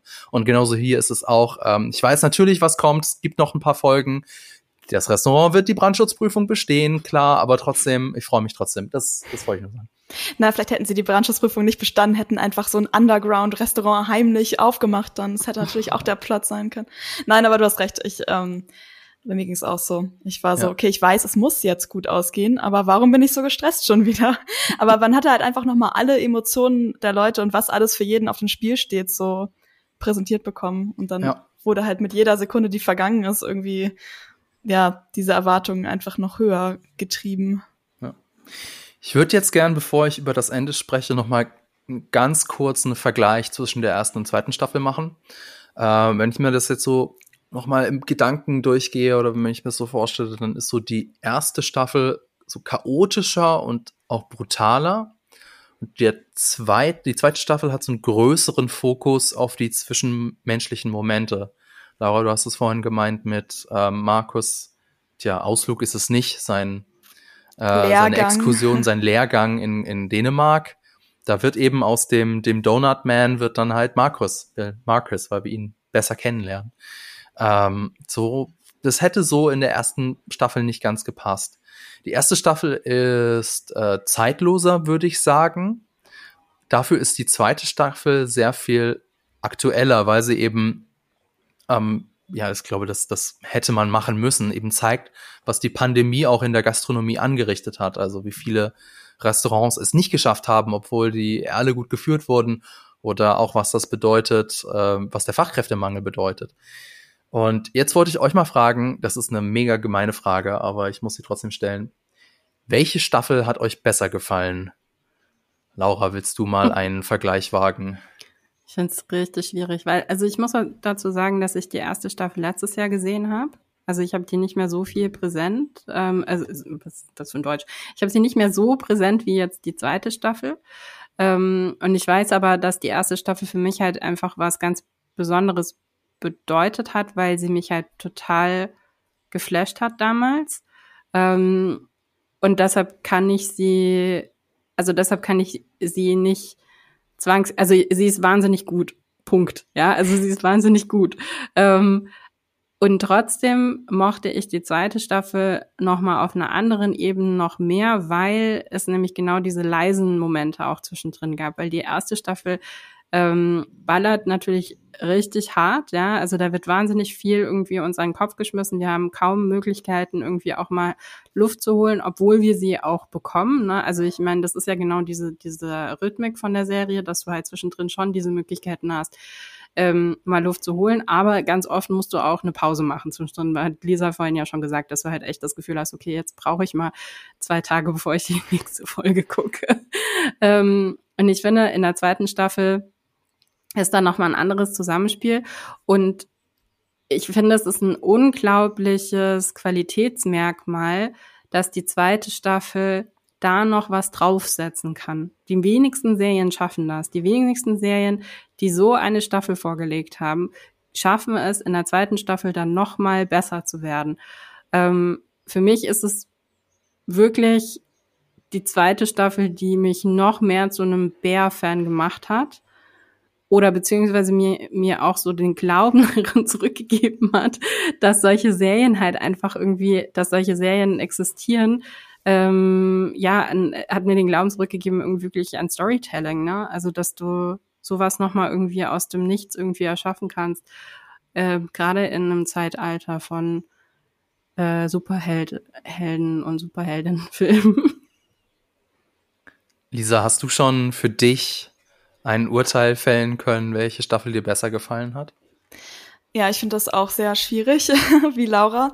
Mm, nachdem ich die erste Staffel geschaut hatte, ähm, habe ich, glaube ich, oder nee, als die zweite Staffel anfing, also als es ähm, rausgekommen ist, habe ich, glaube ich, irgendwie entweder bei Instagram gesehen oder in irgendeinem Review oder so gelesen, dass die zweite Staffel halt noch besser sein soll. Und ich fand nur so, okay, krass. Und dann habe ich halt angefangen, die zu schauen. Und dann kam halt eben auch das mit den, es fing ja relativ, ich glaube schon in der ersten Folge eigentlich an, dass das vergleichsweise ruhiger war. Und ich dachte mir erst so, hm, ich weiß gar nicht, ob ich das jetzt so mag und alle sagen, das ist jetzt besser und oh, mal gucken, was passiert, weil ich fand mich gerade, auch wenn es mich halt übelst gestresst hat, ähm, fand ich halt an der ersten Staffel vor allem cool, dass man halt durch ähm, diese, ja, diese Kochszenerie immer diese Möglichkeit hatte, so das, was sozusagen als Handlung passiert, so zu untermalen mit diesen ganzen Kochgeschichten. Also sozusagen, wenn es irgendwie eine stressige Situation war oder es in der Person irgendwie eine Person selbst gestresst war und so, super viel in ihr vorging, hat man halt super viele schnelle Schnitte gehabt und ähm, ganz viel irgendwie, weiß nicht, Gemüse wurde schnell geschnitten, irgendwo kocht ein Kochtopf über. Man hat halt dieses ähm, die Soundmischung, die dann zusammen mit diesen gehetzten Dialogen ist und so. Und da gab es einfach so super viel Spielraum. Und dann dachte ich mir so, oh, das hat mir eigentlich, das ist so für mich herausgestochen auch, wie das so gut zusammengespielt hat, dass ich jetzt voll schade fände, weil jetzt in der zweiten Staffel bauen sie halt ihr neues Restaurant und dann kochen die ja gar nicht mehr so viel und dann kann man es gar nicht mehr so häufig machen. Und ähm, dann genau ging es halt weiter und dann habe ich halt, oder haben wir ja diese ja auch echt guten Einzelepisoden bekommen. Und dann habe ich irgendwann auch gedacht, hm, naja, also ich meine, sie bauen zwar die ganze Zeit, aber diese Baukulisse ist ja im Prinzip auch eigentlich so ein Stand-in für, wie es bei den Figuren aussieht. Ich meine, diese ganze, vor allem am Anfang, also wird uns da gezeigt, so dieses ganze Gebäude, eigentlich ist alles viel mehr am Arsch, als man dachte, was ja auch ein bisschen auf die Figuren zutrifft. Und ähm, alles hat irgendwie Löcher und ist marode. Und ähm, das ist ja eigentlich eine, sozusagen dieses Konzept mit dem Kochen, was da so als Analogie verwendet wird, dann sozusagen das neue Ding für Staffel 2. Und dann habe ich mich gefreut. und ähm, dann kam halt einfach diese großartigen Einzelfolgen, was ich auch generell cool finde an der Serie, dass die so ein bisschen vor allem noch mal mehr in Staffel 2 so von diesen Konventionen weggeht, dass sozusagen alle Folgen irgendwie dieselbe Länge haben müssen und diesen so eine ja gleichbleibenden Aufbau, eine gleichbleibende Spannungskurve oder so haben müssen und dann sagt man so nein, man kriegt jetzt auf einmal eine Stunde lang diese Familienfeier und ähm, dann, ja, ich muss auch sagen, also ab Mitte der Staffel dachte ich so, nee, ich finde Staffel 2 auch besser als Staffel 1. Staffel 1 ist so gut, aber allein durch diese Fisches-Folge, das, ich kann einfach, da muss ich einfach sagen, dass Staffel 2 mhm. besser war, glaube ja, ich. Ich meine, es ist ja, glaube ich, kein, kein Wunder, dass wir jetzt bei den Folgen, die wir erwähnt haben, das waren bis auf eine fast alle Folgen aus der zweiten Staffel. Das zeigt eigentlich ja, schon, stimmt. dass da noch mal eine Schippe draufgelegt wurde, dass da nochmal ordentlich nachgelegt wurde. Aber es sie erntet natürlich auch das, was die erste Staffel sieht. Ja, natürlich. Ja, klar. Aber wie du schon sagst, Laura, man muss es erstmal trotzdem bringen, diesen geilen Kram aus Staffel 1 noch geiler zu machen. Also trotzdem. Ähm, ja. Aber das Ganze hat für mich ein, so diesen Asterix, diesen Sternchen, diese Einschränkung. Und zwar über die würde ich jetzt gerne mit euch reden, nämlich das Ende der zweiten Staffel, also die, die, die letzte Folge. Und äh, Lisa atmet schon tief ein, denn ähm, ja. Oder nee, du? Mach, sag du erstmal weiter. Okay. Ich, ähm, ja, ich wollte nur ein bisschen ja. einführen. Also was meine ich denn damit konkret? Also das ist die, das ist eigentlich der Triumph, sollte es der triumphale Abschluss ja sein. Sie, sie haben es endlich hinbekommen. Die Brandschutzprüfung ist äh, bestanden. Sie haben ihre ganzen ähm, Permits, die ganzen Erlaubnisse von der Stadt bekommen. Sie haben es geschafft, das trotz Geld und Zeitmangel das richtig einzusetzen. Und dann, ähm, ja, dann baut halt Carmi Scheiße. Ähm, er, er wird in, in den ähm, Kühlraum gefangen. Und dann gibt's noch mal eine kurze Plansequenz. Also so ein bisschen so das Äquivalent oder das äh, ja so eine Parallele zu der vorletzten Folge der ersten Staffel. Äh, und dann denkst du erst, alles ist gut und dann dann hat Carmi seinen Ausbruch. Und für mich war das, äh, vielleicht, glaube Laura kennt sich da besser aus, kann mir dann jetzt bestimmt widersprechen, so ein bisschen das Ende ist bittersüß. Also da gibt's ja diese, diese Matrix, ähm, vielleicht habt ihr das schon mal gesehen, wenn am Ende die Figur, entweder die Figur bekommt das, was sie will, oder die Figur bekommt das, was sie braucht. Wenn sie nichts bekommt, dann ist es ein, ein schlechtes Ende, ein trauriges Ende. Wenn sie sowohl das bekommt, was sie will, als auch das, was sie braucht, dann ist es ein Happy Ending. Und wenn sie nur eins von beiden bekommt, dann ist es ein bittersüßes Ende. Und Carmi bekommt im Prinzip das, was er will. Also sie kriegen es hin, das Restaurant öffnet erfolgreich, äh, das Probeessen, das Rehearsal Dinner ist ein Erfolg, aber ich glaube, er kriegt nicht das, was er braucht, nämlich Liebe und Geborgenheit durch äh, ja durch die, die ihm am nächsten stehen. Weiß nicht, Laura, habe ich das einigermaßen richtig äh, dargestellt? Ja, Wobei ich mich gerade frage, ist es wirklich das Einzige, was er braucht? Weil ich glaube, also wenn wir jetzt irgendwie über ähm, Want und Need reden, was halt irgendwie in jedem Charakter erstmal irgendwie angelegt ist, dann geht es ganz oft in noch was viel, viel Existenzielleres rein als nur Liebe und Geborgenheit. Also was, deshalb, also ich kann jetzt auch noch nicht den Finger drauf legen, was Kami wirklich braucht, aber ich würde behaupten, es ist mehr als das. Also es ist mehr als äh, eine Freundin ich mhm. glaube, er braucht mehr auch, ähm, also er rappelt sich ja irgendwie sein ganzes Leben lang irgendwie total ab, ne? Also, und ich meine, warum macht er das denn alles? Sein Bruder ähm, lässt ihn nicht Teil des Familienrestaurants sein und ähm, was ist ja eine Reaktion darauf? Er wird ein krasser Sternekoch, der halt einfach in den erfolgreichsten und tollsten Restaurants weltweit kocht. Klassische also das Reaktion. Ist ja, es, ist eine, es, ist eine, es ist eine super krasse Überreaktion ja. drauf. Ja, also ich meine, ähm, äh, also also krasser geht's ja eigentlich gar nicht, ne? Also jetzt irgendwie auf das Konkrete. Deshalb, also was braucht er denn eigentlich? Also wo kommt er denn mal an?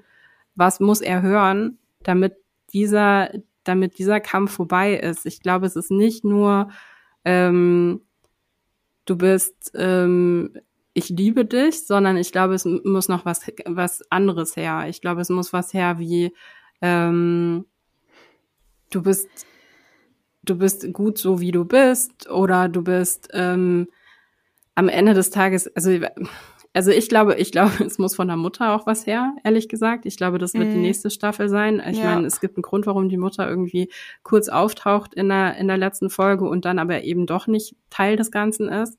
Weil ich glaube, dieser Konflikt muss irgendwann kommen, weil am Ende ähm, geht Kami dem ja auch irgendwo aus dem Weg, ne? Also ich meine, er konfrontiert die Mutter ja nicht. Also wenn, dann ist es Natalie, die die Mutter konfrontiert oder auch einlädt. Ich glaube, beide Kinder brauchen irgendwas von ihr. Oder beziehungsweise irgendwann muss dann vielleicht auch stehen, sie werden das von ihr nie bekommen, weil die Mutter halt einfach eine, eine Narzisstin ist, die sowas gar nicht geben kann und dann muss man sich davon emanzipieren. Ja, also ich glaube auch, dass das ähm, die Beziehung von Nat und ähm, Carmi zu der Mutter irgendwie noch wichtig wird in der nächsten Staffel, weil also dadurch, weil wir ja auch einfach diese Familienfolge hatten. Ich habe so überlegt, ob ähm, Carmi eigentlich doch ein bisschen was bekommen hat, was er braucht von ähm, Richie, also eigentlich so ein Tritt in den Hintern sozusagen. Also er hat nicht Liebe und Geborgenheit bekommen oder jetzt erstmal wieder nicht, weil er sich das halt selbst, wie wir ja schon meinten, er er ja, wie sagt man denn? Er gönnt sich das selbst nicht, nee, aber er ähm, lässt es nicht zu, dass er das bekommt. Aber dann kriegt er sozusagen ja diese Ansage von ähm, Richie dann am Ende, was ja so könnte man ja so ein bisschen interpretieren, als dass es das vielleicht ist, wo er dann wirklich dran arbeiten muss, dass er sozusagen das zulassen kann und dass das sozusagen in Form dieser Ansage dann sein mhm. Need ist.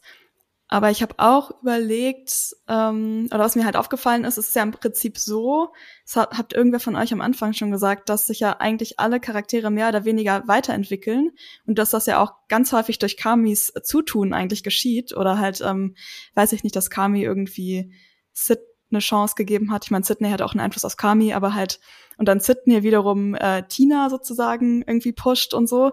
Und am Ende, deswegen, ich war mich echt erst auch so ein bisschen traurig, weil ich dachte, oh scheiße, irgendwie ist Carmi jetzt derjenige, der wieder so einen Rückfall hatte und alle anderen sind ja irgendwie so am Thriven gerade. Man sieht das ja auch daran, so irgendwie ironischerweise in der letzten Folge, dass dieser ganze Abend läuft ja gut und Kami ist den ganzen Abend aber in diesem Kühlschrank eingesperrt und das heißt so, es ist einfach dadurch, also alle, dass sich alle weiterentwickelt haben, können jetzt kommen sie irgendwie so ein bisschen auch ohne ihn klar oder es, es war auf jeden Fall möglich, diesen Abend sozusagen so zu vollenden. Und dann habe ich gedacht, ah, vielleicht sieht er das dann ja auch in Staffel 3 so als Zeichen, dass er vielleicht weiß, dass er eigentlich den Raum hat, sich ähm, auf sein eigenes Glück so zu konzentrieren und nicht, wie Sid meinte, dass er halt 100% fokussiert auf eine Sache sein muss, weil er eben das Team so geformt hat, dass die das jetzt auch ihn mehr unterstützen können. Mhm. Ich glaube sogar, dass es eher noch in die, also dass es eigentlich das Gegenteil ist von dem, was du meintest, Fabian. Ich glaube nicht, dass er das bekommt, was er will, weil ich glaube nicht, dass er im Kühlschrank eingeschlossen sein wollte während der wichtigsten Nacht. Ah, ich glaube, ich glaube schon, das ist auch cool. also weil ich meine, wenn du es runterbrichst irgendwie auf, äh, okay, er will natürlich, dass sein Restaurant erfolgreich ähm, also eröffnet wird, ne, oder dass halt eine äh, erfolgreiche Generalprobe stattfindet, ja, das will er schon, aber er wollte ja Teil des Ganzen sein. Und eigentlich hat diese Folge und diese, diese Situation, dass er ähm, im Kühlschrank eingeschlossen ist, genau zu der wichtigsten, in den wichtigsten Momenten dieses Restaurants, führt ja eigentlich dazu, dass er genau das nicht bekommt, was er eigentlich wollte, dass er ein elementarer Teil davon ist. Hm. Aber eventuell bekommt er genau das, was er brauchte, nämlich diese Auszeit, ähm, und aber er schlägt natürlich um sich, ne? Also ich meine, dass dann tatsächlich dieses, dass dann der Bruch kommt ähm, mit seiner Freundin, ist eventuell auch Teil dessen, was er braucht. Aber meint ihr, dass er wirklich eigentlich im tiefsten Innere seines Herzens wirklich die, das Restaurant seine Nummer eins Priorität ist? Weil es wurde ja im Verlaufe der Staffel eigentlich häufiger mal so ein bisschen angedeutet, dass ähm, er gar nicht so hundertprozentig, also er brennt schon dafür, aber es ist nicht so ein also zum Beispiel Sid, für Sydney hat das irgendwie viel mehr Gewicht und ich, ich kann, ja. habe leider gerade kein gutes Beispiel. Also weil er, es wurde so ein paar Szenen so ein bisschen angedeutet, dass eigentlich er das macht und es super wichtig für ihn ist, aber eigentlich nur, weil er daran gewöhnt ist, dass es wichtig für ihn ist. Das ist ja, also das ist genau das, was ich meine. Warum so. ist er eigentlich Koch? Warum ist er Koch? Ja. Also hat er wirklich eine Leidenschaft fürs Kochen? Weil bei Sydney sehen wir es. Bei Sydney, mhm. da ist ein absoluter Drang da, was Neues zu kreieren. Ähm, und bei Kami ist es so, er ist einfach gut da drin. Es ist ein Talent von ihm. Aber ist es wirklich das, was er braucht im Leben, um ein glücklicher Mensch zu sein? Weiß man nicht. Also weil ich ich sehe es auch, also ich sehe, ich glaube, es gibt eine Szene, wo wo ähm, Sydney und Kami zusammen anfangen ähm, äh, zu testen. Und da sieht man das erste Mal, dass er vielleicht sowas wie Spaß irgendwie beim Kochen auch hat. Mm, ja, stimmt. also dass er es wirklich genießt. Und die Frage ist, wird er das jemals erreichen in so einem Restaurant? Weil bei Sydney siehst du, dass sie genau diesen Stress und genau dieses, dieses äh, Überperformen in der Küche, dass sie das auch genießt. Und bei Kami siehst du es nicht. Im Gegenteil, das bringt ihn jedes Mal ans Limit.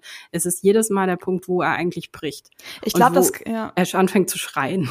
Er ist auch, glaube ich, viel zu früh wieder, hat sich wieder in diese Situation reingeschmissen, wieder so als Stand-in für, er muss irgendwie die Löcher in seinem Leben füllen, weil er hätte eigentlich noch mal, ich weiß nicht, eigentlich hätte er mal so ein Jahr frei nehmen müssen und sich selbst finden müssen, theoretisch, ja. also bestenfalls. Und dann hat er aber natürlich dann einfach keine Pause gemacht und sich mit den gleichen Problemen, die er eh schon hatte, wieder in genau die gleiche Situation begeben. Auch wenn es halt zwischendurch immer dieses Auf und Ab gibt, dass er, es ist halt so tragisch, weil er versucht halt ja wirklich auch aktiv an den Sachen eigentlich zu arbeiten, aber es holt ihn einfach alles immer wieder ein, weil das halt so unver, unfair, heißt das? Nicht unverarbeitet, unfair, heißt das so? Doch. Doch. Ja, also nicht verarbeitet ist. Ja, ja, ja. Ja. Ist so unverdaut, nein. Ja, zu, aber zu, zu sehr in der Küchenlingo irgendwie drinne gerade. Naja, und hat er diese Momente wirklich auch mit seiner Freundin, bin ich mir auch nicht so hundertprozentig sicher, weil ich glaube, ja, hat er teilweise. Also diese Szene, wo sie dann irgendwie in der Küche miteinander irgendwie sind, ist eine total intime Szene. Und äh, da siehst du auch irgendwie eine ganz andere Seite von Kami. Aber ich glaube auch, dass er erstmal bestimmte Sachen in seinem Leben loslassen muss, um überhaupt dahin zu kommen, ähm, rauszufinden, wer er wirklich ist. Ich glaube, er ist, er, er ist im Moment gerade eine Reaktion. So viel zur Küchenpsychologie von Lisa mm. und Laura an diesem Podcast. Aber ja, schon, ich denke auch. Ja. ja jetzt haben wir sehr äh, viel über das Ende gesprochen, aber ich habe jetzt noch nicht genau erklärt, was ich mit dieser Einschränkung meinte, glaube ich. Das habe ich bisher nur angedeutet. Denn ähm, so dieses Finale der zweiten Staffel hat mich so total, also auf der einen Seite traurig zurückgelassen und für mich ist es auch nicht so wirklich ein richtiges Ende, weil es so vieles bleibt offen. Also ich habe mich da wirklich gefragt, so, es darf doch nicht wahr sein, so kann es nicht enden. Ich brauche jetzt noch mindestens zwei, drei Folgen. Also wir haben es schon angesprochen, die Beziehung zwischen Claire und Carmi geht in die Brüche. Die Beziehung zwischen Richie und Carmi geht in die Brüche. Da wurden Sachen gesagt, wo du dich fragst, so, Ah. Uh, wie, also kann, kann man da jetzt noch mal am nächsten Tag irgendwie sich unter die Augen treten? Dann ähm, Marcus Mutter ist gestorben, wahrscheinlich, wird, wird stark angedeutet. Ähm, dass, ja, dass diese Situation mit Marcus und Sydney, was ist jetzt mit denen? Also gehen die noch mal auf ein Date oder auf gar keinen Fall? Oder wie ist das? Also so viel ähm, ist da einfach offen. Was ist mit der Mom? Was ist mit der Mom? Ja, und ähm, also S1, in der Staffel 1 war ja der Tiefpunkt die vorletzte, oder so sagen wir mal, der emotionale Tiefpunkt die vorletzte Folge, was dann Raum für ein versöhnliches Ende geschaffen hat. Und hier war der emotionale Tiefpunkt für mich ähm, das Finale, beziehungsweise der emotionale Tiefpunkt der Hauptfigur kam im Finale. Was so jetzt für mich, um vielleicht wieder mit äh, einem kulinarischen Vergleich zu ziehen, das hat das Ganze so sehr säuerlich für mich enden lassen. Und auch ein bisschen so das Vergnügen an der zweiten Staffel getrübt. Denn wenn ich jetzt jemanden, der das nicht gesehen hat, also der die The Bear, die Serie nicht gesehen hat, sage ich, okay, schau dir die erste Staffel an, die ist so geil. Und dann fragt mich die Person, ah, okay, dann können wir ja dann gleich die zweite Staffel gucken, oder? Und dann so, oh, und ich weiß, wie es endet. Und ich so, hm, lass noch mal ein bisschen warten weiß nicht, vielleicht dann, wenn die dritte Staffel draußen ist, damit ich dann weiß, wie es weitergeht. Also könnt ihr das nachvollziehen, was ich damit meine mit dem Ende? Ja, ich kann es nachvollziehen. Ich glaube, ich habe es ein bisschen anders empfunden, weil ich habe es eben so empfunden, dass da ja auch eine Chance drin ist, dass da alles kaputt geht, was nur kaputt gehen kann und dass es hart ist, aber dass es auch notwendig ist für ihn. Ähm, und dementsprechend, wenn du, also ich meine, wir, wir reden ja ganz oft gerade in der Spielfilmdramaturgie von uh, The Darkest Night of the Soul. Ähm, das ist eigentlich was, was äh, kurz vorm Ende der zweiten, ähm, der äh, des äh, zweiten ähm, Dings kommt. Akt, genau. das, das, das Dings der Wort. Wort. ähm, Kurz vorm Ende des zweiten Aktes kommt The Darkest Night of the Soul in der klassischen Dramaturgie von einem Spielfilm. Ähm, bei Serien wird das ganz oft auch umgesetzt und äh, so wie du eben gerade meintest, in der ersten Staffel liegt es dann klassisch eben vor dem Ende des letzten Aktes, der ja die letzte Folge ist.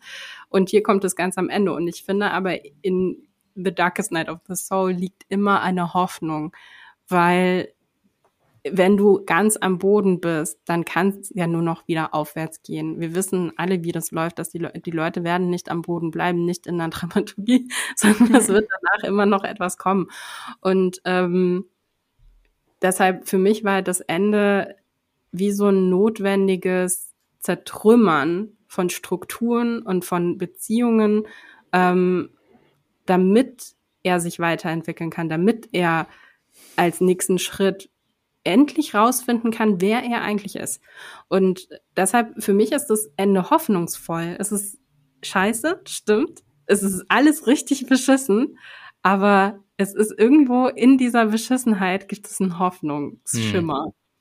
Ich glaube, vielleicht sagt das auch so ein bisschen was über uns aus. Ich bin eher jemand, der das Glas halb leer sieht. Ähm, Jeremy Allen White, der äh, Darsteller von Carmi, hat das so schön gesagt. Er hofft, dass äh, seine Figur, das Carmi in der dritten Staffel endlich aus dem Kühlraum rauskommt. Ja, ich wollte gerade sagen, so ein bisschen Gedichtanalyse. Er wurde ja auch von außen befreit aus dem Kühlraum. Ja. Also vielleicht kriegt er auch mit der Hilfe von außen dann ja, äh, seine ja, eigenen gut. Sachen ein bisschen besser hin. Ja, es bleibt zu hoffen. Also wir haben halt einfach gemerkt, wie uns diese Figur innerhalb von zwei Staffeln so ans Herz gewachsen ist, obwohl er ja nicht gerade jemand ist, der so sein Herz auf der Zunge trägt, also der sagt, wie es ihm geht oder der, der auch besonders empathisch oder besonders charismatisch ist. Aber trotzdem ähm, haben wir ihn alle lieb gewonnen und ja, jetzt rede ich schon so über wie mhm. über eine richtige, über einen richtigen Menschen, aber wir hoffen alle, dass es ihm dann in der dritten Staffel besser geht. Ja. Was ich jetzt noch mit euch kurz besprechen wollte, ich weiß gar nicht, wie lange wir jetzt schon hier miteinander quatschen, ähm, aber warum ist The Bear in Deutschland nicht auch so erfolgreich? Da werden wir wahrscheinlich keine definitive Antwort finden, aber ich finde, das ist trotzdem irgendwie wichtig, weil diese Serie ist unfassbar erfolgreich in den USA und ich habe das Gefühl, hier in Deutschland ist es überhaupt kein Thema. Niemand schaut The Bear. Der deutsche Trailer zur zweiten Staffel hat zum Beispiel nur ein paar tausend Views. Das ist halt einfach gar nichts. Und ich habe mich so gefragt, woran könnte das liegen? Ähm, es ist, ja, keine Ahnung, habt ihr jetzt noch nicht so richtig die Antwort gefunden? Vielleicht könnt ihr mir da ein bisschen weiterhelfen. Liegt es daran, dass es auf Star via Disney Plus läuft? Liegt es daran, dass du das nur über eine Kindersicherung ka äh, gucken kannst? Liegt es auch am Namen vielleicht? Ist es zu abstrakt? Ich weiß nicht. Was, Lisa, hast du vielleicht eine Theorie dazu, warum? Also ich habe auf jeden Fall auch ähm, eigentlich von der Existenz der Serie nur durch Mundpropaganda mitbekommen, weil irgendwie so ein paar Leute halt zu mir meinten auch schon letztes Jahr, oh ja, guck mal die Serie und die ist so gut und die wird dir gefallen und ähm, nicht, weil ich irgendwie sonderlich viel irgendwo mal Werbung dafür gesehen hätte oder so. Deswegen ähm, habe ich mich halt gefragt, ob es äh, einfach ja wirklich erstmal so eine Wer fehlende, mangelnde Werbung war. Ich weiß tatsächlich jetzt nicht so genau, wie viele Leute das gucken, weil ich habe auch so ein bisschen ähm, letztens mal bei so anderen Filmkanälen geguckt und ich weiß auch, dass Cinema Strikes Back haben irgendwie, glaube ich, auch einen Podcast oder so drüber gemacht und da waren schon auch ein paar Leute, die es geschaut haben, aber wahrscheinlich war es dann irgendwie echt so diese engere Fanbase. Vielleicht ist es genau das, was Laura meinte, dass es ähm, ah, und dann kommen ja aus euren beiden Sachen. Also einmal, dass es halt, man sich nicht so richtig was runter vorstellen kann. Und dann, wenn man sozusagen anfängt, das zu gucken, merkt man vielleicht das, was Laura meinte, dass ähm, viele Handlungsstränge oder Szenen so ein bisschen einfach auch sehr auf amerikanische Kultur eher so ein bisschen zu oder damit mehr so resonieren äh, als mit deutschen Sachen. Oder weil es halt so echt diese Kombi mit Restaurant und dieser Ernsthaftigkeit ist, was vielleicht ein bisschen ungewöhnlicher ist, als man guckt so eine Fantasy-Serie und dann gibt's ernste Themen oder man guckt, weiß ich nicht, Succession oder so. Aber Succession ist ja irgendwie auch eine Serie, die in Deutschland gar nicht so Ja, stimmt. das ist aber, aber ich finde es sehr, ich finde sehr spannend, weil für mich gibt's da so ein paar amerikanische Serien, die genau in dieses Feld reinfallen. Eigentlich auf eine gewisse Art und Weise war es am Anfang mit Ted Lasso genau das Gleiche.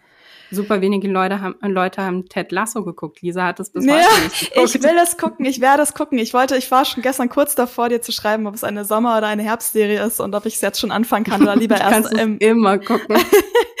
oh man, ich will es wirklich gucken. Es ist, ähm, ich, aber es wird jetzt habe ich ja Rebels durch und ich habe äh, The Bear durch. Ähm, Darf ich, oh, ich muss eigentlich noch, ähm, how, nicht How to Get Away with Murder, sondern Only Murders in the Building muss ich noch gucken eigentlich, aber vielleicht gucke ich auch erst Ted Lasso. Aber das ist ja nicht durch. Also ich finde immer, bei Only Murders ist, kann man auch gut gucken, wenn stimmt, alle immer, Folgen draußen ja, sind. Ja, stimmt. Und Ahsoka kann ich auch nebenbei. Ah ja, Laura, weißt du, eigentlich schon allein deswegen, damit äh, Laura mir nicht jede Woche erzählt, dass ich es gucken will und ich ihr jede Woche sage, ja, Laura, ich will es wirklich gucken, glaub mir. deswegen. Und weil Hannah Weddingham mitspielt. Aber darüber wollten wir gar nicht reden. Ähm, sorry, ich bin ein bisschen Aber nur kurz, also weil es kommt ja jetzt auch die neue Staffel The Morning Show. Oh ja. Dementsprechend lohnt sich das eh. Ja, Laura, hör auf, immer Werbung für Apple TV Plus zu machen. Was ist denn deine Meinung, Laura? Liegt es daran, dass das deutsche Publikum einfach nicht empfänglich ist für so es, anspruchsvolle es liegt, Serien? Es liegt oder? daran, dass es nicht auf Apple TV Plus ist, glaube Ja, genau. es liegt daran, dass es nicht auf Netflix läuft. Ich glaube wirklich, dass es mit daran liegt, dass es nicht auf Netflix ist. Ich glaube, Deutschland ist halt so ein Netflix-Land. So. das Netflix-Land Deutschland. Ja, kennt man. Kennt ähm, ja, ich, ich finde es ich find's interessant, weil, also das, was ich meinte damit, irgendwie, es gibt so ein paar Serien, die da irgendwie so reinfallen. Succession fand ich, äh, war irgendwie so ein bisschen so, das hat auch irgendwie keiner so richtig gesehen. Ich weiß nicht, habt ihr Succession geguckt? Ich hab's auch noch nicht gesehen. Ich habe nur ich mal ein bisschen reingeschaut. Aber hier ist, hieß das Severance oder so, das wollte ich auch noch schauen. Das war ja auch Severance? so ein Ding in den USA und in Deutschland ja eigentlich ja. auch nicht so richtig. Ja, und ähm, was war genau Ted Lasso am Anfang, dann irgendwann ist Ted Lasso so ein bisschen hochgekocht irgendwie. Ich glaube auch, das war sehr hatte sehr viel damit zu tun, dass so ein paar ähm, gerade Filminfluencer dann entdeckt haben, äh, dass es eben diese Serie gibt und sie dann halt eben auch promoted haben. Das liegt bestimmt auch ähm, an unserem Podcast. Ja, liegt bestimmt an unserem Podcast auf jeden Fall auch. Ich meine, wir reißen jetzt das Ruder für The Bear wahrscheinlich auch rum. Ja, genau. Dankt uns später Disney Plus. Ja, genau. ähm, ich finde aber auch White Lotus zum Beispiel ist so eine Serie. Warum hat die denn keiner geguckt? Das ist auch eine der fantastischsten Serien, die ich jemals gesehen habe ähnlich wie Succession, aber beides zum Beispiel auch auf Wow. Wow. wow. Ähm, ich glaube wirklich, dass es in Deutschland was damit zu tun hat, weil es auch so eine Übersättigung irgendwie gibt. Ne? Also es ist einfach zu viel, es ist zu viel Content da draußen.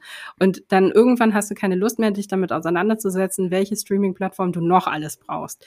Und mhm. wenn es dann nicht auf Netflix ist, weil Netflix hat mal eh, ähm, dann ist es halt einfach so, boah, ich werde mir jetzt doch nicht wegen dieser einen Serie irgendwie Disney Plus irgendwie holen, ich werde mir nicht jetzt irgendwie wegen dieser einen Serie Apple holen. Ähm, und ich glaube, da, das ist dann, das ist auch vielleicht mehr was typisch Deutsches, dass man dann irgendwann sagt, oh nee, ey, so mehr als zwei Streaming-Plattformen schaffe ich einfach Oder mental so nicht. Effizienz auch so, ich will jetzt halt, jetzt habe ich diese zwei Streaming-Plattformen und dann wird das auch bestmöglichst genutzt ja. jetzt hier. ich weiß gar nicht, gibt es da vielleicht auch Studien drüber, wie, wie äh, schnell Leute in Deutschland ihre Zugänge äh, kündigen und wieder neu machen? Ich glaube, das ist vielleicht auch was, was man irgendwie, wenn man ein bisschen mehr ähm, äh, von also äh, äh, quasi fluid da dran geht, dass man hier was guckt und da wieder kündigt und da was mhm. guckt und da wieder kündigt. Ich glaube, das machen die Leute in den USA auch sehr viel mehr. Ähm, ja, der Deutsche, der bleibt eher bei, bei seinen Verträgen. Ne? Aber ja. ich muss auch sagen, ich bin, ich wollte gestern einen bestimmten Film gucken und zwar äh, Shiva Baby. Und ähm, dann habe ich halt statt ich zu Mubi direkt gehe zu der App und mich da für einen Probemonat an, Monat anzumelden, bin ich halt zu Prime gegangen und habe den Movie Channel abonniert. Also ähm, vielleicht ist es echt so eine, wie leicht oder wenn man eh mhm. eh schon was hat, dann, dann kommt man schnell daran. Boah, man, jetzt will ich jetzt aber wirklich wissen. Warum guckt, Leute, warum guckt ihr das alles nicht? Ja, also, äh, schreibt mal eine mal, Umfrage machen. Ja, mach, lass mal, oder schreibt mal irgendwie in die Kommentare oder so. Mich interessiert mhm. das jetzt wirklich. Ja. Soll ich unter die Folge die Umfrage stellen, warum guckt ihr The Bear nicht? Das ist ja, natürlich schwierig, weil ich kann nicht äh, Gedanken lesen und die Antwortmöglichkeiten nee, vorgeben. Nee, das ist, glaube ich, ne? das ist, glaube ich, eine unpraktische so für das Q&A-Ding, für die Folge, aber, aber für YouTube, YouTube genau. Ja, YouTube Babes kommentiert das aber, mal. Aber ich könnte ja, weil bei den ähm, unter Spotify, ich denke, ich weiß nicht, wie es bei den anderen Podcast-Plattformen ist, aber es gibt ja die Umfrage und es gibt noch mal die Folgenfrage. Ich könnte das in die Folgenfrage schreiben. Ja, du ja. ja. Dann, dann notiere ich mir das mal eben. und äh, dann machen wir das so. Ja, ansonsten, ich glaube, wir sind jetzt auch nicht wirklich zu dem definitiven Schluss gekommen, warum The Bear äh, in Deutschland nicht so gut läuft. Wir können wir müssen das als wir müssen das so als ähm, weiß ich nicht, Frage an die Drinnies schicken ja. oder so. Irgendwie Drinsider oder so. Also wir können auch nichts anderes machen, als äh, euch das immer wieder zu empfehlen. Jetzt, ich glaube, mit, mit dieser Podcast-Folge haben wir dem auch Genüge getan, würde ich mal sagen. Ansonsten, das war's für diese Folge. Ich hoffe, es hat euch gefallen. Dann ähm, ist jetzt Warte die. ganz kurz. Ja. Wir müssen noch eine Ankündigung machen. Nee, das oh. hätte ich danach gemacht. Das hätte sie jetzt gemacht. Okay. Ja, gut. das hätte ich in der Abmoderation gemacht. Ja, dann mach. Genau. Okay. Dann mach. Dann, dann mach. Sorry. ja, alles gut. Ähm, dann die Umfrage. Wir haben ja äh, seit neuestem auch immer eine Umfrage und ich freue mich über jeden, der da abstimmt. Wie hat euch denn die Serie The Bear gefallen? Die findet ihr unter anderem auf Spotify. Außerdem würden wir uns sehr freuen, wenn wir, wenn ihr unseren Podcast bewertet. So, kleine Ankündigung. Wir werden eine kleine Pause einlegen bis Anfang Oktober wegen Urlaub. Die nächste Folge kommt dann erst am 12. Oktober. Ansonsten bis dahin vielen Dank fürs Zuhören. Danke an euch, Lisa und Laura, an das Team im Hintergrund und natürlich an Vodafone. Bis zum nächsten Mal. Ich koche jetzt erstmal was. Yes, Chef.